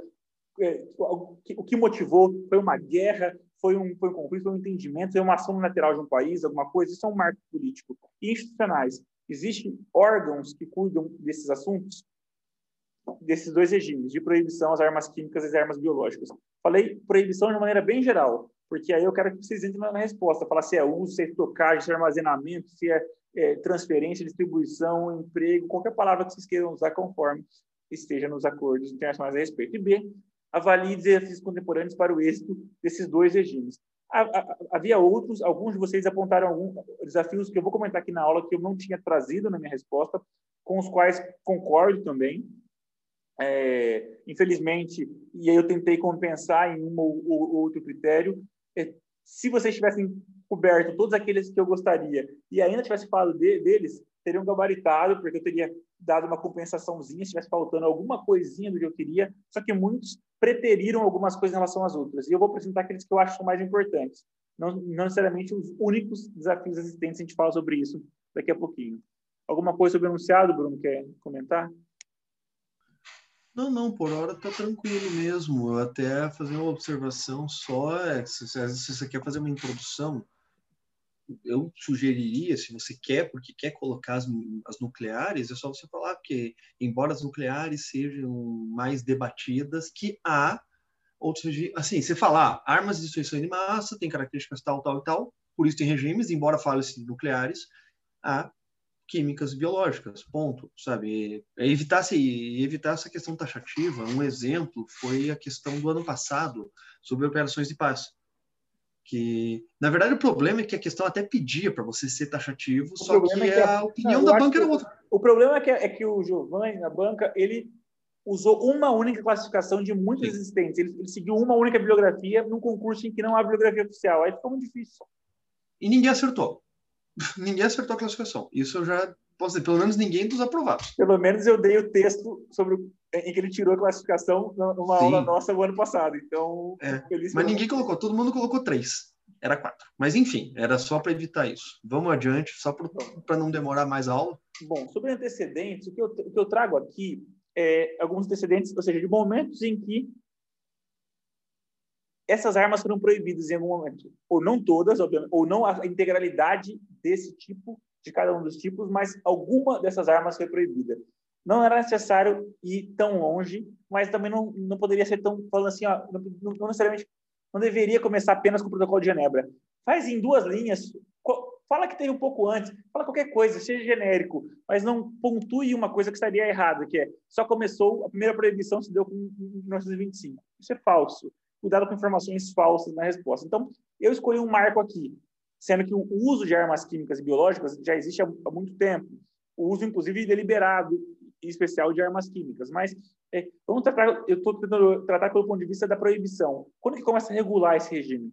Acordo de Estrasburgo, 1635, entre França e o Sacro Império Romano Germânico, é o primeiro a banir uma categoria de arma química, munição envenenada, balas envenenadas.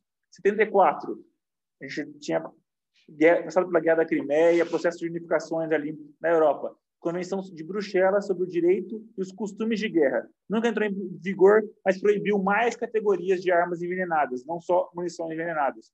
Décadas nas décadas anteriores, a gente tinha tido usado muito dessas armas químicas na Guerra da Crimeia e na Guerra Civil Americana. Aí eu chego convenção das duas convenções da AIA. A primeira, em 1999, vai, vai, vai tratar de um aspecto bem particular, que também é arma química. Projéteis capazes de provocar asfixia. Não necessariamente seriam envenenados, nesse caso, mas capazes de provocar asfixia. 1907, proibição de qualquer arma envenenada. Amplia um pouquinho mais. E aí eu tenho, a partir do, é, é, depois de 1907, eu tenho um grande fato histórico, é a Primeira Guerra Mundial, onde eu teve, tive uso intensivo por ambos os lados do conflito, tanto de agentes químicos, gás mostarda, gás cloro, flogênio, quanto agentes biológicos, o famoso antrax, e causando diversas mortes e diversos feridos durante a guerra. O Tratado de Versalhes, em seguida, encerrando a guerra com a Alemanha, proíbe o uso de gases venenosos na Alemanha. A Conferência de Armas de Washington, a gente ouve muitas aulas de história, chegou nessa conferência, chegou-se a assinar um acordo sobre o uso de submarinos e gases nocivos em guerra. Então, obviamente não é submarino, porque eu estou focando aqui para armas químicas, mas gases nocivos também. Mas o acordo não prosperou por oposição francesa. E aí eu chego, o que é imprescindível, chegar no Protocolo de Genebra sobre a proibição do uso na guerra, na guerra de agentes asfixiantes venenosos e outros gases e de materiais bacteriológicos. Aí eu entro na parte biológica, em 1925, que entrou em vigor em 28. Aqui é uma discussão se ele seria um protocolo, ao que seria esse protocolo. É, eu entendo que ele seria um protocolo, ele tem esse nome de protocolo, embora ele não seja necessariamente um protocolo como a gente conhece jurídico, porque ele tem vida própria, mas ele é um protocolo a um outro documento que foi assinado no mesmo dia, que é a Convenção sobre a Supervisão do Comércio Internacional de Armas e Munições de Material Militar, que foi adotado em Genebra no mesmo dia. Ele, ele fala sobre proibição do uso desses tipos de, de como está no seu próprio título, é, agentes asfixiantes, assim por diante, mas não fala sobre produção, armazenamento, estocagem ou transferência dessas armas. É, vocês precisavam dizer exatamente que ele era o protocolo a esse outro acordo, nada, porque esse outro acordo, essa outra convenção nunca entrou em vigor. Mas o protocolo entrou em vigor, está em vigor até hoje, inclusive, é uma coisa que eu vou dizer ali mais para frente, tem 145 partes, em geral não é parte de vários países africanos. E aí por quê? Porque eles sofreram descolonização tardia, quando sofreram descolonização, a gente já estava deparando com um regime nascente de armas biológicas e depois de armas químicas, então não entraram, é, não, não, se tornaram parte desse protocolo. O que é interessante lidar, pensar é que ele não foi efetivo para poder impedir o uso de armas químicas biológicas na década de 20 e 30, tampouco a produção em escala industrial dessas armas e seu uso durante a Segunda Guerra Mundial.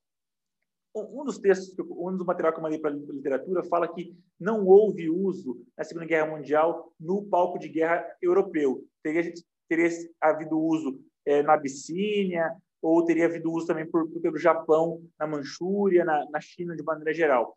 Porém, se eu levar, muitos outros dizem o contrário, que o uso de gás nas câmaras de gás, é, que é responsável por, que, que, é a, que é a principal causa morte, ou a causa de mortes mais é, reconhecida ou mais chocante é, do Holocausto é, nazista, é uma arma química. Então, eu não posso desmerecer. Então, cuidado também, de novo, para sermos taxativos com algumas informações. Procurem refletir um pouco sobre ela, elas. Finalmente, é, uma outra questão que deve ser apontada é que o documento, ele, um dos motivos da sua ineficácia é o fato de que as partes poderiam fazer reservas. E várias partes falaram, olha, eu, eu não vou usar, mas se usarem contra mim, eu vou usar. Então, era mais um compromisso de no first use. E o problema é que aí é foda, porque aí começa uma, uma, uma corrida armamentista, uma, uma utilização progressiva quando eu me sinto ameaçado por utilizar sobre isso. E, além disso, está bem claro ali no seu título, fala de guerra. E guerra, no entendimento tradicional de guerra, como um conflito internacional. Não há proibição do uso de uma parte em conflitos de natureza doméstica, uma guerra civil, por exemplo. O Brasil é parte, só para saber, sem reservas desde 1970. Ele foi signatário original, demorou muito tempo para poder ratificar, desde 1970 nós somos parte. Esse é o primeiro marco jurídico que eu queria que vocês trouxessem. Você viu que eu trago marcos políticos no meio do caminho, enquanto eu vou explicando, históricos também, mas eu estou usando o fio condutor como marco jurídico. Segundo marco jurídico, Convenção sobre a Proibição do Desenvolvimento, Produção e Estocagem de Armas Bacteriológicas e, no caso, biológicas, e a base de toxinas e sua destruição. Primeira coisa a notar, não fala uso na Convenção. Por quê? Porque a ideia é que o uso já estava proibido na comunidade internacional pela pelo Protocolo de Genebra. Aqui eu estou falando de desenvolver produzir, estocar e as que eu tenho eu tenho que destruir. Aí eu não posso usar mesmo, porque as que eu tenho eu tenho que destruir. Está claro no nome do, do, do, documento. Qual é o seu contexto, então? Eu falei, eu parei na Segunda Guerra Mundial e agora retomo na Segunda Guerra Mundial. As demonstrações de armamento para a Segunda Guerra Mundial trataram originalmente de armas biológicas e químicas em conjunto. A gente já traz a ideia de armas, de armas de destruição em massa desde o começo da ONU. A resolução 1 de 46, que muitos mencionaram na nossa aula do curso regular extensivo sobre é, o regime nuclear. Vão lembrar da resolução 1 da GNU, que vai estabelecer uma comissão para lidar com o problema da energia atômica e que faz referência à eliminação dos arsenais atômicos nacionais e de outras armas de destruição em massa. Então, já temos esse conceito aqui na ONU desde sua primeira resolução. Mas as discussões que tratavam inicialmente de armas biológicas e químicas permaneceram inconclusas, inconclusivas por muitos, an muito ano, muitos anos, principalmente porque o foco fundamental era discutir energia atômica. Qual é o grande marco de energia? Não. No caso de uma arma nuclear, aqui, de uma arma de destruição em massa, mas também, obviamente, energia, cooperação científica e, e, outros, e outros usos permitidos. O TNP. Chegou o TNP em 1968. Resolvemos um problema? Coloco de lado agora vamos, vamos parar e olhar para o outro. Já nesse momento, a gente começa a separar as discussões. O Reino Unido, naquele momento, apresenta a Conferência do Comitê das 18 Nações sobre Desarmamento, tema das discussões, Conferência de Desarmamento, Comitê das 10, 10 Nações, Comitê de 18 Nações, depois vai virar a Conferência de Desarmamento, tal qual conhecemos é, hoje. Naquele momento, ainda o Comitê dos 18 é, é, o Reino Unido apresenta um documento 68 que propõe separar armas biológicas e químicas e começar a discutir armas biológicas primeiro. Mais fácil, nesse caso, eu entendo por quê. Uso menos proliferado desde, desde a Primeira Guerra Mundial, é, houve mais respeito em relação a armas biológicas em conflitos internacionais desde é, do Protocolo de Genebra. Então, vamos trabalhar com o que é mais fácil da gente, da gente resolver primeiro. Em 69, os Estados Unidos anunciam uma decisão de extinguir unilateralmente o programa de desenvolvimento dessas armas e destruir seus estoques, mesmo ano em que o Reino Unido, de um lado da, de um lado da Guerra Fria, e os países do Pacto de Varsóvia, do outro lado, apresentaram propostas distintas para banir, então, as armas biológicas. À medida que as negociações progrediam, houve um, os Estados Unidos e a União, e a União Soviética apresentaram projetos de convenções idênticos, mais separados, para mostrar o quê? Que ambos haviam consertado o texto e, e, que era uma e que era uma vontade mútua. O que em tempos de Guerra Fria era quase um recado, quase uma pergunta com exclamação no, final, em vez de interrogação. Será mesmo que alguém quer ficar de fora desse projeto que que, é, que é uma iniciativa é, que reflete os interesses dos Estados Unidos e União Soviética apresentam algo no início de agosto de 71, finalmente em 72 é assinado, entrando em vigor em 75, o Brasil ratificou em 73, promulgou internamente em 76. Atualmente, 183 partes, vamos falar mais para frente sobre a universalidade dos acordos. É, uma, um ponto a destacar é que ele tem duração indefinida, diferente do TNP, que tinha um prazo é, para vencer e, e foi renovado em indefinida, mas aqui esse aqui já tem duração indefinida é conhecido como o primeiro instrumento adotado no campo de armamento que baniu uma categoria inteira de armas de destruição em massa. No caso, estou banindo não só o uso, que já vinha banido desde 1925, mas eu tenho agora o banimento de todas as etapas do processo. Obriga as suas partes a destruírem os estoques no prazo de 10 anos, que é o mesmo que vai ser utilizado na Convenção de Armas Químicas, e também destruir os vetores de agentes microbiológicos e outros agentes biológicos de toxinas sem poder, qualquer que seja a de produção, em tipos e quantidades que não tenham justificação profilática de proteção ou outras finalidades pacíficas. Ou seja, tudo que for arma é, é o agente biológico ou microbiológico de toxinas que tenha o potencial de ser uma arma, que não seja para finalidade pacífica, além de armamento, equipamento ou meios de lançamento destinados aos usos desses agentes ou toxinas para finalidades hostis em conflito armado.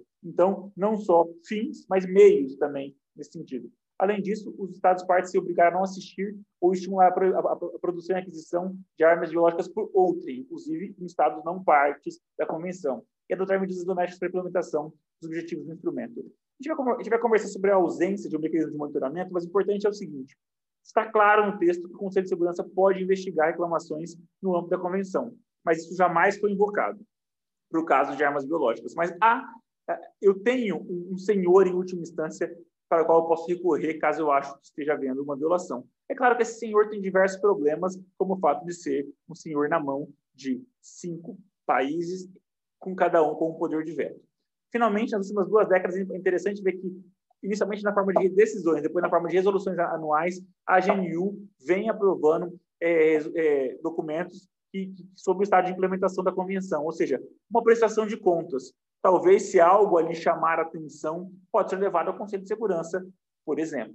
Bom, passando para o 3, antes de eu passar a palavra para o Bruno, Convenção Internacional sobre a Proibição do Desenvolvimento, Produção, Estocagem, e aqui está claramente uso de armas químicas no nome e a destruição das armas químicas existentes no, no mundo. É, vamos chamar aqui de CEPAC, de maneira simplificada. Desde os anos 1950, começou-se a discutir a possibilidade de assinatura de tratados que proibissem todos os tipos de arma química, é um pouco naquele conceito lá da ideia a partir de 46, mas a arma química tinha houve um apelo especial para a arma química mais do que biológica naquele momento, justamente porque havia o havia a, a, a lembrança recente do uso na Segunda Guerra Mundial, mas nunca houve estabelecimento de negociações efetivas até que em 1980 a Conferência de Armamento cria um grupo específico para discutir uma convenção abrangente de proibição, desenvolvimento da fabricação e aí esse nome gigantesco. Ou seja, já há uma iniciativa porque eu já tinha colocado, eu já tinha terminado a minha tarefa de trabalhar em cima das armas biológicas, chegou a hora da gente discutir armas químicas. Mas vai ser necessário um, um, fatos políticos e históricos bem interessantes que a gente vai ver mais para frente para poder catapultar esse processo. A gente vai ver no próximo, no, próximo item. Então, já fazendo o corte para discutir a convenção em si, 92, o projeto de convenção é formalmente adotado pela Conferência de Armamento, é aberto a assinatura em 93, e aí a convenção entra em vigor em 97. O Brasil ratificou em 96, promulgou em 99, tem 193 partes. Mais próximo da universalidade, mas ainda a gente vai discutir muito para frente, tem gente importante de fora é considerado, a rigor, o único instrumento industrial de armamento porque obriga as partes a destruírem estoques declarados no próximo de 10 anos a contar de ratificação. A Convenção de Proibição de Armas Biológicas, que, como eu já disse, contém cláusula idêntica, mas não prevê um sistema de verificação do cumprimento dessa obrigação. Trabalharemos sobre isso em quesito mais para frente. Mas a ideia aqui é que eu realmente eu, eu busco a efetividade no desarmamento, porque tem que destruir, é obrigado a destruir, e eu vou monitorar para ver se está destruindo ou não ok? O que ela proíbe? Desenvolver, produzir, adquirir, estocar ou reter armas químicas, transferir direto ou indiretamente armas químicas, usar armas químicas ou realizar preparação militar para uso, auxiliar, encorajar ou induzir o Estado a se envolver em atividades proibidas, usar agentes anti-motim como método de guerra. E aqui é importante que eu falei de agente anti-motim e tudo mais, porque uma coisa que eu gostaria que que se apontasse é o seguinte, não são todas as armas químicas possíveis que estão é, incluídas no escopo e, e diferentemente da, da, convenção de 72, essa convenção aqui ela vai listar os agentes e, e, isso é muito claro. Então ela tem uma lista de compostos químico, químicos cuja fabricação é absolutamente proibida, pois não possuem emprego na indústria pacífica. Por exemplo, não está ali inseticida, não está adubo químico, tudo isso é uma indústria pacífica, então isso é permitido. Mas há uma lista de compostos que podem tanto servir a fins pacíficos quanto a fins bélicos. Porém, não inclui alguns produtos químicos que são usados para fins militares e, e, e, que, apesar do uso dual, são verdadeiras armas químicas. São três grandes categorias. Os desfoliantes, que são produtos utilizados para poder destruir a vegetação, tem, tem uma finalidade na agricultura, mas cujos efeitos tóxicos sobre seres humanos não são imediatos, mas são mortais, como o agente laranja utilizado pelos Estados Unidos na Guerra do Vietnã, não inclui armas químicas incendiárias ou explosivas, como na Palme, que tem utilização também para fins explosivos pacíficos e não estão ali é, é, é, é, relacionados. Os Estados Unidos utilizaram, por exemplo, no Vietnã também, na Palme. E, finalmente, a terceira categoria é o gás lacrimogêneo, que ele foi, que foi banido apenas em conflitos armados internacionais, ou seja, como um método de guerra. Mas o seu uso não letal por forças policiais, então, anti-motim, foi resguardado pela convenção. Ou seja, então não é toda. E eu entendo que continua sendo uma arma química, de alguma maneira, ainda que nesse caso a ideia seja anti-motim, mas ainda é algo dentro do monopólio legítimo da força, mas é força, querendo ou não. Então, são, são, há essas peculiaridades. E, finalmente, a fim de assegurar o bom cumprimento das obrigações, inspeções são realizadas nas instalações industriais onde tais compostos são fabricados nos países que fazem parte da convenção. Quem vai fazer isso, a gente vai discutir a, a OPAC daqui a pouquinho. Finalmente, assim como acontece para armas biológicas e para a Convenção de Armas Biológicas, para armas químicas, a GNU também vem aprovando resoluções anuais sobre o estado de sua implementação. A Convenção, assim como a Convenção de Armas Biológicas, que, que eu vou tratar as revisões dela mais das biológicas mais, mais para frente, mas essa convenção já passou por quatro ciclos de revisão quinquenal, também são revisões quinquenais nas armas biológicas, já foram mais, porque ela é mais antiga, já são nove, é, começando em 2003, 2008, 2013 e finalmente 2018. 2018 foi a primeira vez em que não houve consenso no documento final da, da convenção, o que já mostra já uma certa certo momento delicado desse regime. Beleza? Passando então para a OPAC, antes de passar a palavra para o Bruno, eu quero trazer aqui da OPAC é o seguinte: criada, foi criada pela convenção, então ela, entra, ela começa a ser estabelecida depois que a convenção entra em vigor. A gente vai ver que tem um antecedente importante que valeria aí uns 0,4 da nota, mas aqueles que foram além na, na, na, discussão da estrutura conseguiram compensar e perder seu 0,2 para discutir esse antecedente importante. É, a OPAC tem sede na AIA, mandato de assistir os Estados partes do instrumento no cumprimento das obrigações assumidas. Para isso, possui um secretariado técnico conta com serviços de inspetores executados personalmente, conforme as necessidades. A ideia das inspeções aqui.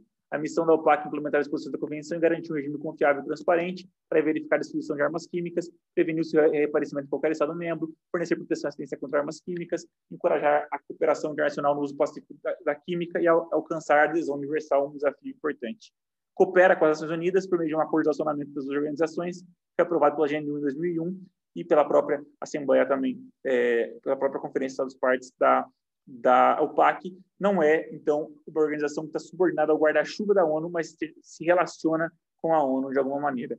O primeiro DG foi o brasileiro embaixador Bustani, e vocês sabem toda aquela história, no segundo mandato foi destituído por uma iniciativa dos Estados Unidos é, que se mostrou, de alguma maneira, errada ou infundada, melhor dizendo, é, história da guerra do Iraque, já que o Mussolini defendia que o Iraque não tinha armas de destruição em massa.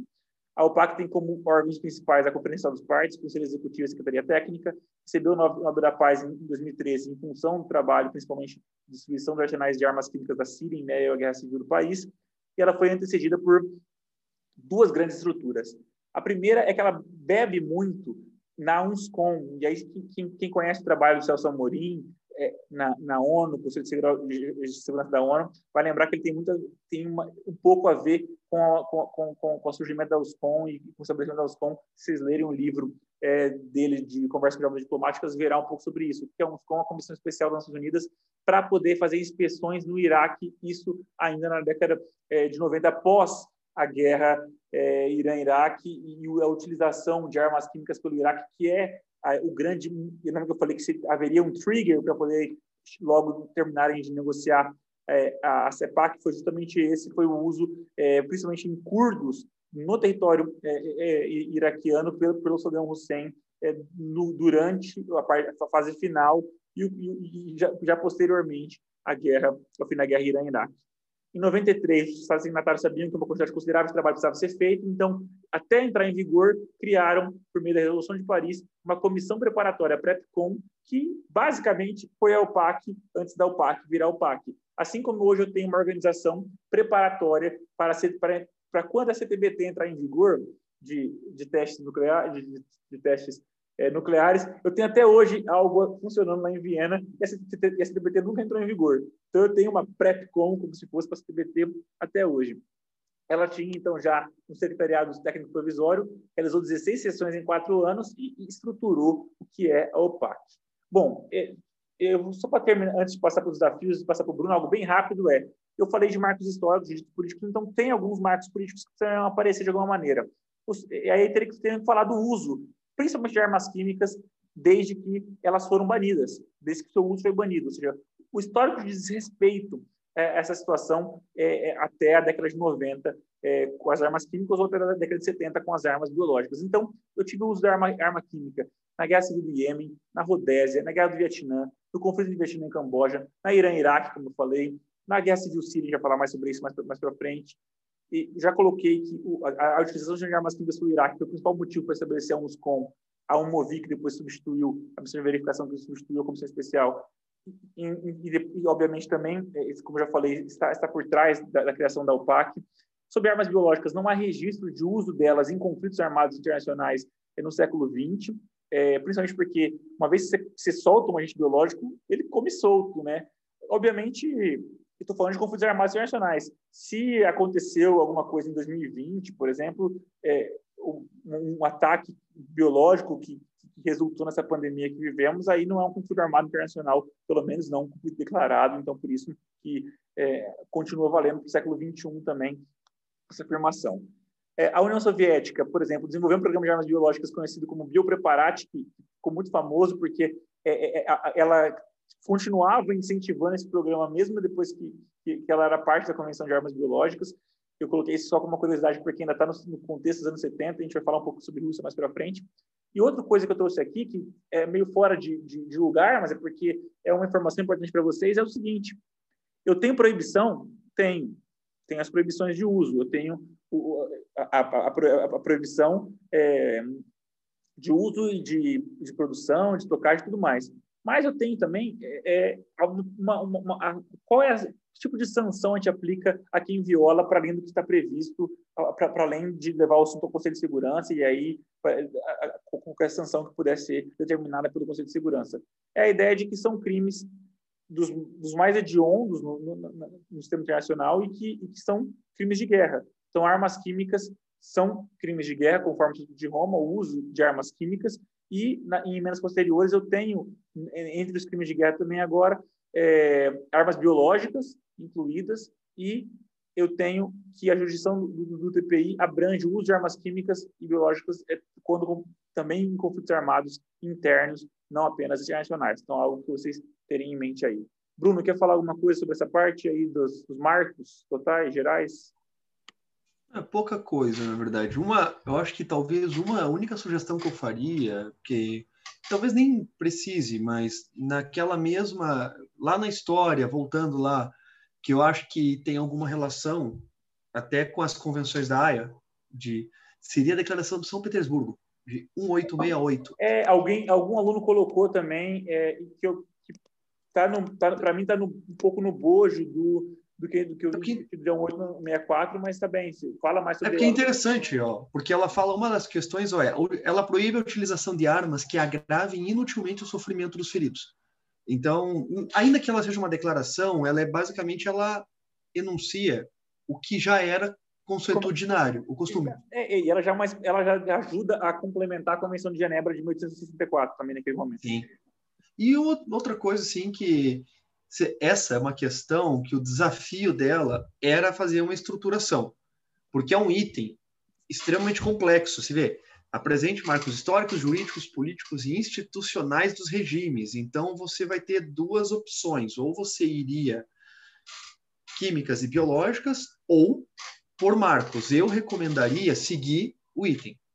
É mais fácil porque você consegue manter um nexo cronológico também, porque senão, se você vai para química e biológico, fica histórico, jurídico, político, institucional de um, volta no tempo, histórico, jurídico. Várias vezes, várias vezes também vão ter pontos de tangente que você vai acabar repetindo. Então, tenta fazer um texto com menos inflexões. Então, eu acho que essa é a estrutura mesmo. Você vai para químicas e biológicas juntas, os marcos históricos, jurídicos, você, você vai fazendo uma, uma progressão se possível, você vê o que, que dá para. Assim, é tentar fazer o mínimo de digressões possíveis. Por, aí assim, é complicado. Você, você vai numa, numa, num fio cronológico único, você vai misturar histórico, jurídico, político, institucional é, é ter, ter que tomar cuidado, só para evitar que alguma coisa fique perdida no meio, porque acaba tendo muita informação, e para que fique claro o que você está falando, só para não para evitar problema, porque às vezes você coloca o conteúdo, mas a falta de clareza do texto acaba escamoteia isso, faz com que o examinador não, não te dê uma nota por algo que você fez. Aí você, de novo, vai ter que voltar lá e dizer, oh, eu pus isso. Mas eu acho que é só isso mesmo. Eu vou só pedir licença um pouquinho para você, pelo simples motivo, a nossa reunião, é, a, a, a, conexão vai acabar em três minutos. Já que a gente parou agora e cumpriu o item 1, eu vou, eu vou interromper a gravação e poder gravar no outro artigo para não correr o risco de perder o, o, de hoje. Beleza, então. Então, acho que eu vou me despedir aqui, para não pegar a parte final. Não, se você quiser fazer, se você quiser uma lida alguma coisa, se tem algo, algum desafio, alguma coisa que queira destacar importante, o que você acha?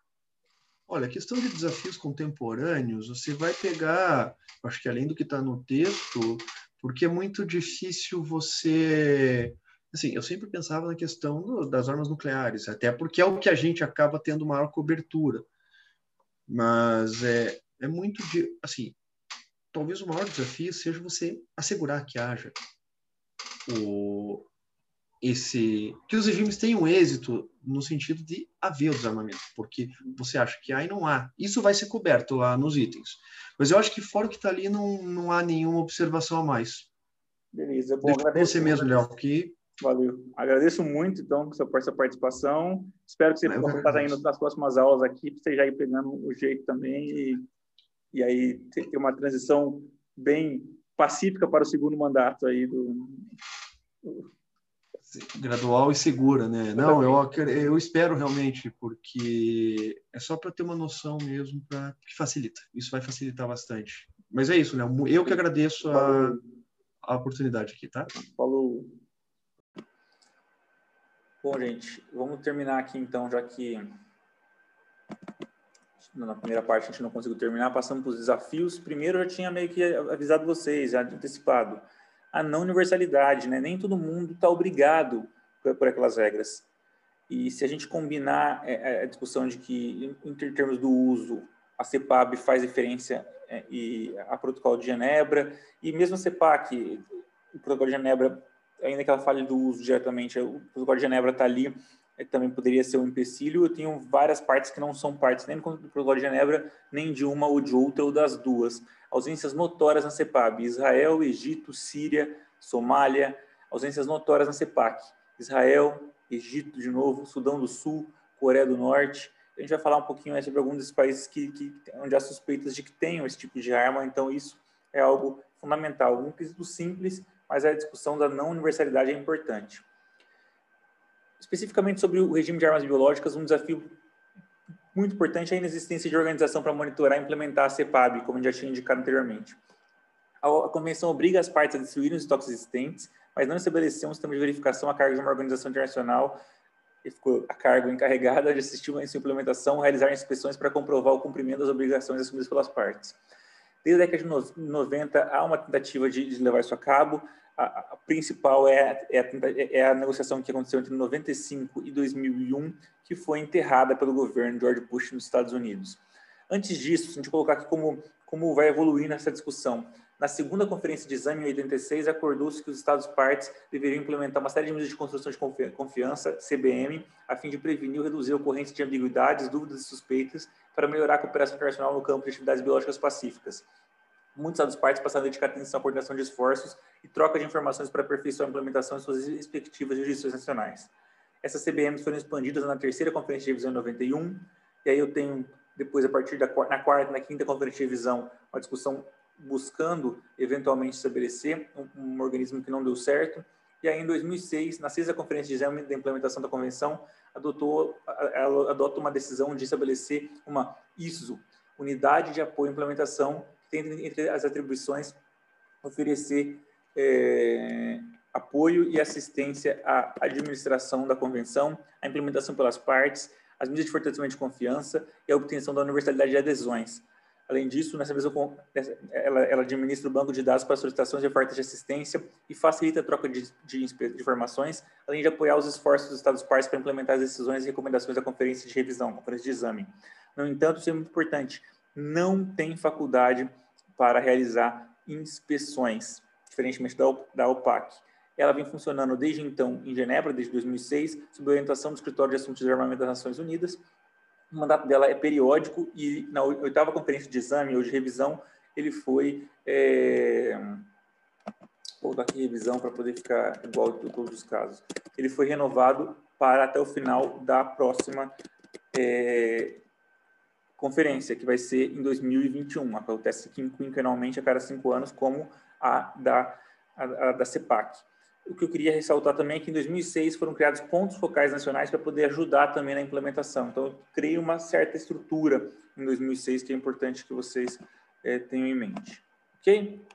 Esse é o item 7. No item 8, eu gostaria que, como desafio, indicar o não, não desmantelamento de arsenais, especialmente de armas químicas, de países que têm obrigação para fazê-lo. E eu ainda vou discutir ainda nesse mesmo item países que, são, que, não têm obrigação de fazê-los e que são suspeitos de possuírem esse tipo de arma. E aqui é um elemento importante, é, porque ele vai ensejar é, ele, ele, vai demonstrar que o regime não é tão fraco assim. E pela ausência de, de, de grandes dentes, ainda que exista o PAC, ainda que possa levar pontos de segurança mais não leve, vai ensejar, de alguma maneira, reações. Acho que isso é algo que um pouco ficou faltando, que eu vou complementar aqui, então, é, do que está no gabarito. Os alunos apontaram, ele tem toda razão. Então, o caso Sírio é o mais emblemático. E a gente vai discutir ele no próximo quesito. Vamos trabalhar, então, outros casos aqui. Diversas partes da convenção da CEPAC, no caso, promoveram oficialmente a destruição desses arsenais nos últimos, nos últimos anos, a Coreia do Sul em 2008, Índia em 2009, a Síria em 2014 tinha anunciado a destruição de todas as armas declaradas e removidas do país naquele momento, mas a gente vai ver que e aí ficava na casa de mais ou menos 98%, porque eram as declaradas, a gente vai ver que ou subsistiram armas nucleares na Síria. A Rússia, em 2017, com, com declaração de verificação, verificação pela OPAC, a Líbia em 2013, que foi confirmado pela OPAC em 2018, e o Iraque em 2018. Permanecem ainda conhecidas armas químicas japonesas, abandonadas desde a Guerra Sino-Japonesa nas décadas de, de 30 e 40 em território chinês. E, finalmente, Estados Unidos. O relatório da OPAC de 2019 declarou que os Estados Unidos haviam destruído aproximadamente 91,47% do estoque de armas químicas declarado quando a convenção entrou em vigor, ou seja, mais de 25 mil toneladas métricas de um total de 27.770 toneladas métricas as armas químicas têm diversas categorias, vocês podem olhar as categorias é, no documento.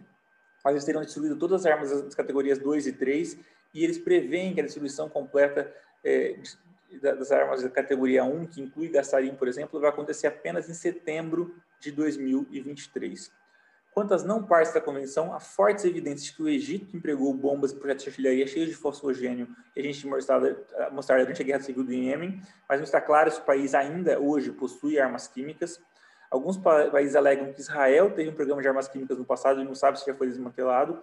Acredita também que a Coreia do Norte possui um grande estoque de produtos químicos, inclusive agentes nervosos, bolhas, sufocamento e sangue. É, se a gente for lembrar, é, o irmão do Kim Jong-un morreu em, é, no aeroporto, acho que é essa busca aqui, é, no aeroporto na Malásia, né? E ele morreu por envenenamento, então com uma arma química, e tudo indica que tenha sido algo do governo. Sobre armas biológicas, em novembro, novembro de 2001, os Estados Unidos acusaram publicamente o Iraque, assim como a Coreia do Norte, de violarem os termos da Convenção de Armas Biológicas. Washington também expressou preocupação com o cumprimento da Convenção por Irã, por Líbia e por Síria, que, que, que não era Estado parte. Os próprios Estados Unidos, é, que não era não, né? Deixa eu só confirmar que ela não continua não sendo Estado parte da CEPAB. os próprios Estados Unidos levantaram preocupação em 2001 sobre algumas de suas, suas atividades conduzidas como parte do seu, seu programa de biodefesa, mas disseram que em tese está tudo certo, porque elas são permitidas pela convenção. Em 2002, Cuba também passou a integrar a lista dos países que eles acham que os Estados Unidos entendiam que faziam atividades que violavam a convenção. Em 2017, os Estados Unidos indicaram que a Rússia era o único estado a ter problemas de conformidade pendentes. A China também já foi apontada pelos, pelos Departamentos de Estado de Defesa dos Estados Unidos como países que, teve, que tiveram programas de armas biológicas ofensivas em pequena escala e também armas químicas, é, e que teriam transferido esses estoques para o Irã mais recentemente, porém, as avaliações às vezes indicam que não há nenhuma comprovação de que a China estaria violando as suas obrigações.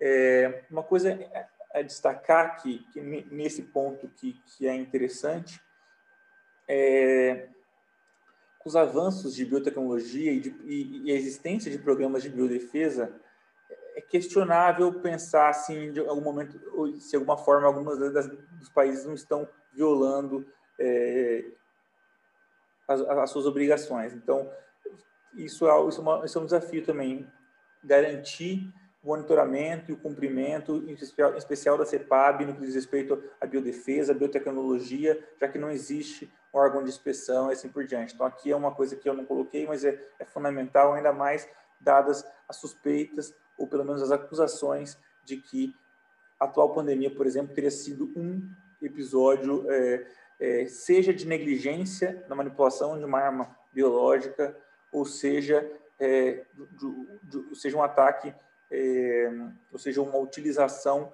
é, deliberada de uma arma biológica, para além de outras, outros cenários possíveis que não compreendem a ideia de, de ser uma arma biológica. Mas é um, só um caso ninguém descarta que outras pandemias não possam ser desencadeadas e outros ataques não possam ser desencadeados deliberadamente usando armas biológicas, que é algo que poderia aparecer nesse contexto agora de, de, de pandemia, é algo que, que os alunos têm muito em mente, poderia aparecer. Bom, mas, mas além, para poder contribuir para a prevenção da proliferação de armas de destruição em massa e seus meios de entrega, foram estabelecidos vários regimes de controle de exportação e alguns acordos relacionados. Eu, na hora de escrever, do, fazer meu, meu gabarito, eu lembrava, mas eu, mas eu esqueci de colocar no gabarito, já tinha começado a circular o gabarito, então eu vou tratar dele mais para o final e, e, no item 10, porque tem uma, uma vinculação. Então, nesse item agora, eu gostaria de tratar o Australian Group, Australia Group, perdão, que é uma rede informal de que o Brasil não é parte, que hoje já tem mais de 40 partes. Ele começou com armas químicas, mas hoje é armas químicas biológicas. Então, vamos ver o que é ele.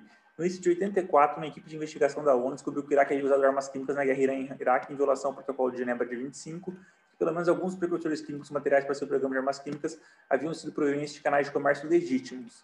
Então, lembra toda a discussão que vai levar, que, que, que tem tudo a ver com o estabelecimento do que a gente viu aqui em cima, com o estabelecimento da Comissão Especial das Nações Unidas para o Iraque, a famosa UNSCOM, que vai ser criada é, entre em 91 e vai, vai, funcionar até 99 até ser substituída pela Umovic e então eu tenho ali já algumas suspeitas que precedem essas, essas isso. Então tem investigações que acontecem no Iraque há bastante tempo. E o caso iraquiano é fundamental para como já disse dar o start para completar as negociações para se terminar as negociações da, da, da CEPAC. Como resposta, então, a essa, essa, essa possibilidade de que a utilização de armas químicas só teria sido possível pelo Iraque, pelo fato de que ele adquiriu legitimamente por meio de comércio precursores químicos e materiais para o seu programa de armas químicas, vários países introduziram controles de exportação de certos produtos químicos que poderiam ser usados para fabricar armas. Esses controles, contudo, eram muito genéricos, muito abertos. Faltava uniformidade. Então, a Austrália propôs uma reunião de países que adotavam esse controle de exportação para harmonizar as medidas. A primeira reunião aconteceu em Bruxelas em 85 e o nome do grupo é o nome em relação à Austrália, o Grupo da Austrália, Austrália Group. Começaram com 15 países mais a Comissão Europeia e desde então se reúnem em reuniões regulares, atualmente anuais, em Paris, com mais de 40 membros atualmente. Então, a Austrália Group hoje começou com armas químicas e hoje cuida, inclusive, também de discussão de é um controle de exportação de é, precursores, materiais que podem levar a a, a fabricação de armas químicas e biológicas. Beleza? Beleza. Segundo que eu queria apontar aqui é o mecanismo do secretário-geral. Mas da ONU, o que é isso? Resolução ARES 4237 da Assembleia Geral de 87 concedeu ao secretário-geral da ONU a autoridade para investigar supostos usos de armas químicas, biológicas ou toxínicas. O mandato, então, denominado Mecanismo do Secretário-Geral foi reafirmado um ano depois na Resolução 620 do Conselho de Segurança. De acordo com esse mandato, o secretário-geral está autorizado a realizar investigações em resposta a relatórios possam ser trazidos à sua atenção por qualquer Estado-membro da ONU sobre o possível uso de armas químicas e biológicas que possam constituir uma violação do Protocolo de Genebra, então, monitorando inclusive Genebra, ou outras regras relevantes internacional a fim de apurar os fatos da questão e relatar prontamente os resultados das investigações a todos os Estados-membros da ONU. Investigações ao abrigo das atuais diretrizes tiveram lugar em Moçambique, no Azerbaijão, em 92, assim como mais recentemente na Síria, em 2013, tá, há uma menção clara na resolução 2118 do Conselho de Segurança. Por falar em Síria, é um dos grandes desafios contemporâneos, que é a utilização recente de armas químicas, não apenas em contextos eh, internos, internacionais, mas também em alguns episódios esporádicos por uma que tem uma vinculação política e, tem, e que afeta, né? E, e, não, qualquer vida importa, mas nesse caso que causa uma grande repercussão. Como já indicado, o mais emblemático é o caso sírio, Antes de 2013, a Síria não admitia publicamente a posse de armas químicas, embora vários serviços de inteligência achassem que a Síria tivesse os maiores estoques ainda existentes no mundo. A Síria aderiu à CEPAC após a condenação internacional de um ataque que aconteceu em Guta em agosto de 2013, pela qual os Estados ocidentais responsabilizaram o governo sírio, enquanto a Síria e a Rússia falaram tinha sido culpa dos rebeldes durante a guerra, e, naquele, e com adesão eles concordaram com a destruição imediata de suas armas químicas. Apesar disso, do anúncio de 2014 do desmantelamento de todo o seu arsenal declarado, em dezembro de 2016, pelo menos 53 pessoas foram mortas em um ataque de gás nervoso em aldeias controladas pelo ISIS, perto de Uqairabat, marcando o primeiro grande ataque químico desde 2013. O governo sírio falando que isso aí foi culpa do ISIS. Em 25 de março de 2017, houve um ataque em Gassarim, na Metaná.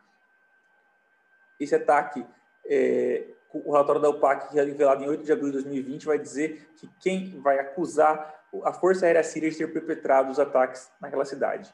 Em 5 de abril de 2017, ou seja, pouco tempo depois, houve um novo ataque químico matando 70 pessoas em Khan Shaikun, e aí é estabelecido em razão desses em razão dessas de, de, dessa situação, né, mas já desde 2015, na verdade, é, após é, logo um ano após a declaração de que a Síria já tinha cumprido as suas obrigações, é, é estabelecido um, um, mecanismo de pelo Conselho de Segurança da ONU, Resolução 2235, é, uma, um mecanismo de investigação para poder para poder entre conjunto entre a ONU e a OPAC para poder investigar quem estava usando arma química na guerra civil síria, ou seja, para poder desde 2013 monitorar quem, quem tinha utilizado. Já tinha tido os ataques de 2016, já tinha ataques de 2017, e aí em 2017 o mecanismo em relação a 2017 o mecanismo de investigação conjunto OPAC e ONU atribuiu a responsabilidade do ataque ao governo sírio. Além disso, dois dias depois do ataque, os Estados Unidos lançaram 59 mísseis de cruzeiro na base aérea de Shairat, que teria sido a fonte do ataque, segundo a inteligência dos Estados Unidos. E, em 2017, esse mecanismo de investigação conjunto OPAC ONU ele é extinto. Após dois anos de funcionamento, ele tinha duração de um ano, ele foi renovado em 2016, mas a Rússia vetou a sua renovação, bloqueou a sua renovação em 2017 já a partir do momento em que, em que, em que esse mecanismo já tinha condenado o governo sírio, atribuído a responsabilidade do governo sírio pelo ataque em Khan Shaikun. Em 2018, acontece um novo ataque em Duma, que teria matado pelo menos 49 civis, também atribuído ao governo sírio, ensejando a resposta de militares dos Estados Unidos, Reino Unido e França.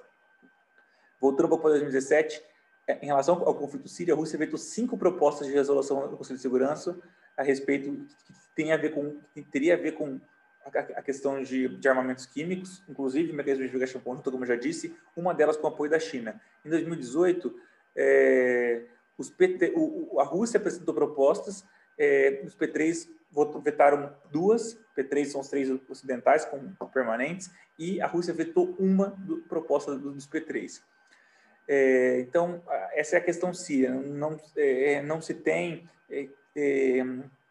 notícia de episódios de grande escala desde então, ainda que não tenha um mecanismo de investigação que dificulta é muita coisa. Só que o que, o que se pode dizer sobre essa questão é, síria é que investigações recentes é, com a OPAC, relatórios, indicam que há uma atribui-se mais, se eu não me engano, cerca de 90% dos ataques existentes é, perpetrados são ataques que, que, são atribuídos ao governo sírio e uma parcela muito pequena, então, aos, aos rebeldes. Eu não lembro agora o percentual, mas é uma casa aí de 90% do governo sírio, mais ou menos. Recentemente, também, essa questão de uso é, de quem, por quem não deveria poder usar, porque já estaria, já estaria eh, restrito, submetido aos regimes de proibição, é o caso da Rússia.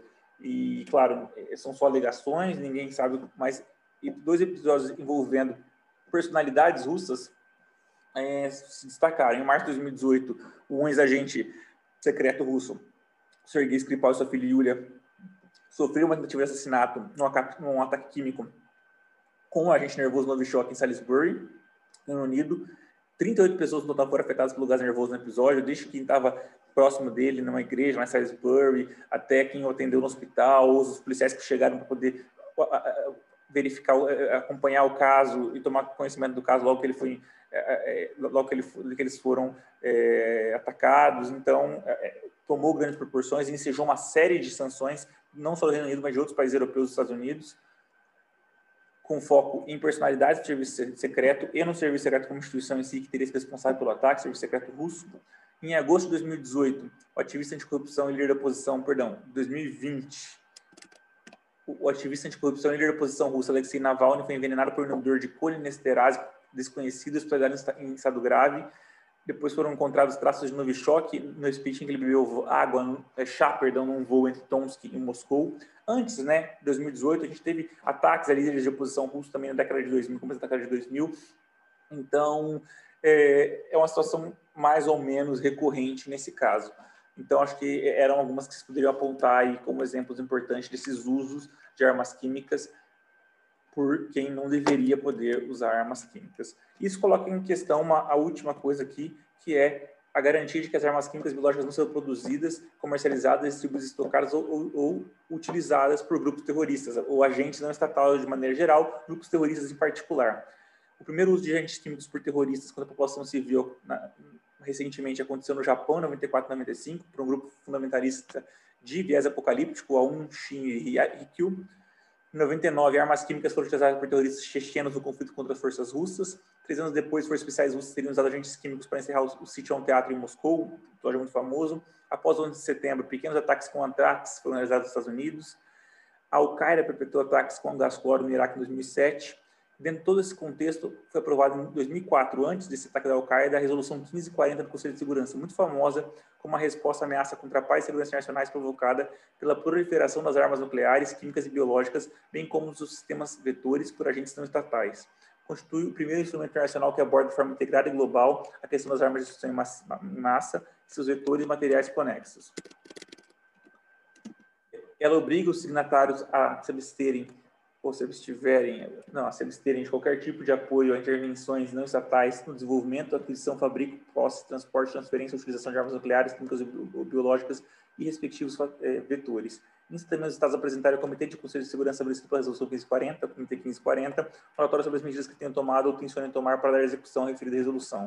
Em 2011, foi adotada a Resolução 1977, que afirma que a proliferação de armas nucleares, químicas e biológicas e estes setores constitui uma ameaça à paz e segurança internacionais, que, e prorrogou até abril de 2021 o mandato do Comitê 1540.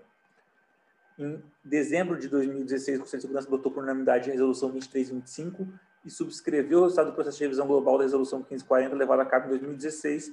2021, então, foi uma resolução é, intersticial né, de cinco anos para rever os trabalhos. 2021 a gente vai analisar se o comitê vai, fazer uma, vai, vai ser feita uma nova revisão e o comitê 1540 poderá ter suas funções, seu funcionamento é, renovado ou não. Além disso, naquele momento de 2016, o Conselho de Segurança apelou a todos os estados para que reforcem as medidas nacionais de execução da Resolução 1540 e, e para que prestem mais atenção ao desenvolvimento de capacidades do Estado nesse domínio, inclusive através de contributos voluntários e assim por diante. Bom, a resolução 1540 ela estabeleceu uma série também de, de, de, de, de cooperação, então, com organismos internacionais, por exemplo, a OSCE tem uma cooperação com, com, base na resolução 1540 entre os seus estados, então, para que eles cooperem na tentativa de evitar a proliferação. Mas não é a única forma de, evitar a, a, a, proliferação. E há um conceito interessante, que é o conceito de contra-proliferação, e a ideia de bilateralidade, bilateralismo, são dois conceitos que, que o ministro Ibrahim Abdulhak usou na sua tese e que está no livro que eu, que, eu, que eu, coloquei na bibliografia e que eu acabei não trazendo é, no gabarito. E ele aponta um caso muito específico, que é o que eu, que eu falei que eu me esqueci de colocar no, gabarito ainda que tivesse isso em mente, que é a iniciativa de, de segurança e proliferação. Então, é, é, que vai tratar de, de um esforço global liderado pelos Estados Unidos do governo Bush em 2003, antes mesmo da Resolução 1540, e que hoje já tem apoio de mais de 100 países, mas não do Brasil, por, eh, por exemplo, é, e também foi e acabou sofrendo oposição de, de, alguns países interessantes, como Índia, China, Indonésia, embora a Rússia é um dos países que tenham apoiado, além de vários parceiros europeus e asiáticos, os Estados Unidos, mesmo a Argentina, é, aqui na América, que é para poder impedir o, o, o tráfico de o, o comercialização, o tráfico, o, a, a, o acesso a armas de destruição em massa, os seus sistemas de, de lançamento, de, os, os, mecanismos de utilização, né, e materiais relacionados é, para, para estados, é, para atores não estatais e para estados também e para outros estados. Obviamente essa obrigação, essas obrigações já estão é, de alguma maneira previstas nas, nas duas convenções, na CEPAC e na CEPAC. Aqui é um esforço focado na ideia de, de bilateralismo, de contra-proliferação, de, de combater, então, de frente à proliferação, impedir a, a, a proliferação com, com ações assertivas. Então, que, de maneira como eu que, claro, chama de bilateral ou, ou, de quase unilateralismo ainda, mas que são à margem é, dos regimes. Quem foi o grande é, entusiasta, quem foi o grande formador disso foi o John Bolton, que até então, até pouco tempo estava no governo do, do Trump. Então, a ideia, então, é, é que e, e, os participantes dessa PSI, a Proliferation Security Initiative, concordam com uma série de, de princípios é, comuns e estão comprometidos a, a, tomar as medidas necessárias para garantir que as suas instalações nacionais não vão ser utilizadas para transportar, para transferir, para movimentar armas de segurança, é, é armas de destruição em massa é, e, e, armas ilícitas é, de maneira geral, mas também é, há uma a, a, exercícios comuns, para além de treinamento e tudo mais, de, de seminários e tudo mais, há exercícios comuns eh, que, visam, de alguma maneira, é, promover atividades de repressão nesse tipo de coisa. Então, eles, por exemplo, exercícios Phoenix Express, Pacific Shield, tem vários desses com nomes que são situações em que eles fazem busca e apreensão, como se fosse em carregamentos, em containers, né, no alto mar e tudo mais. Então, são, são atividades que têm um caráter repressivo, que sofrem uma série, uma série de críticas. Críticas de que isso, isso seria o arrepio dos regimes nacionais, em que não há transparência, em que alguns estados específicos são alvos, então não há uma universalidade, ou não há uma neutralidade nesse tipo de coisa. É seria uma violação de, de, de, questões como a liberdade dos mares e que, que estaria violando diretamente o artigo 23 é, da UNCLOS, lembrando que a UNCLOS é a Convenção é, de Direito do Mar, é, que, lembrando que os Estados Unidos não são parte da UNCLOS, então tem uma série de, é, de críticas também a, a, esse tipo de atuação da PSI, mas ela é, sim, uma medida que poderia ali entrar ou no quesito 10 ou no quesito 8, é, claramente para, seja no quesito 10 para discutir é, a garantia de que essas armas não serão utilizadas para, por grupos terroristas, mas no, no item 8, para, como eu estava dizendo ali, que é o dado o desafio de não desmantelamento, e, e eu coloquei aqui iniciativas é, de regime de controle de exportação. Essa aqui não é exatamente um controle de exportação, mas também é um controle de exportação, mas com, com uma ação coercitiva é muito forte e com componente de segurança é muito grande, então que valeria a pena ser mencionado. Acho que era isso que eu tinha para a aula de hoje, já falei muito, então não vou nem me estender. Um abraço e até mais.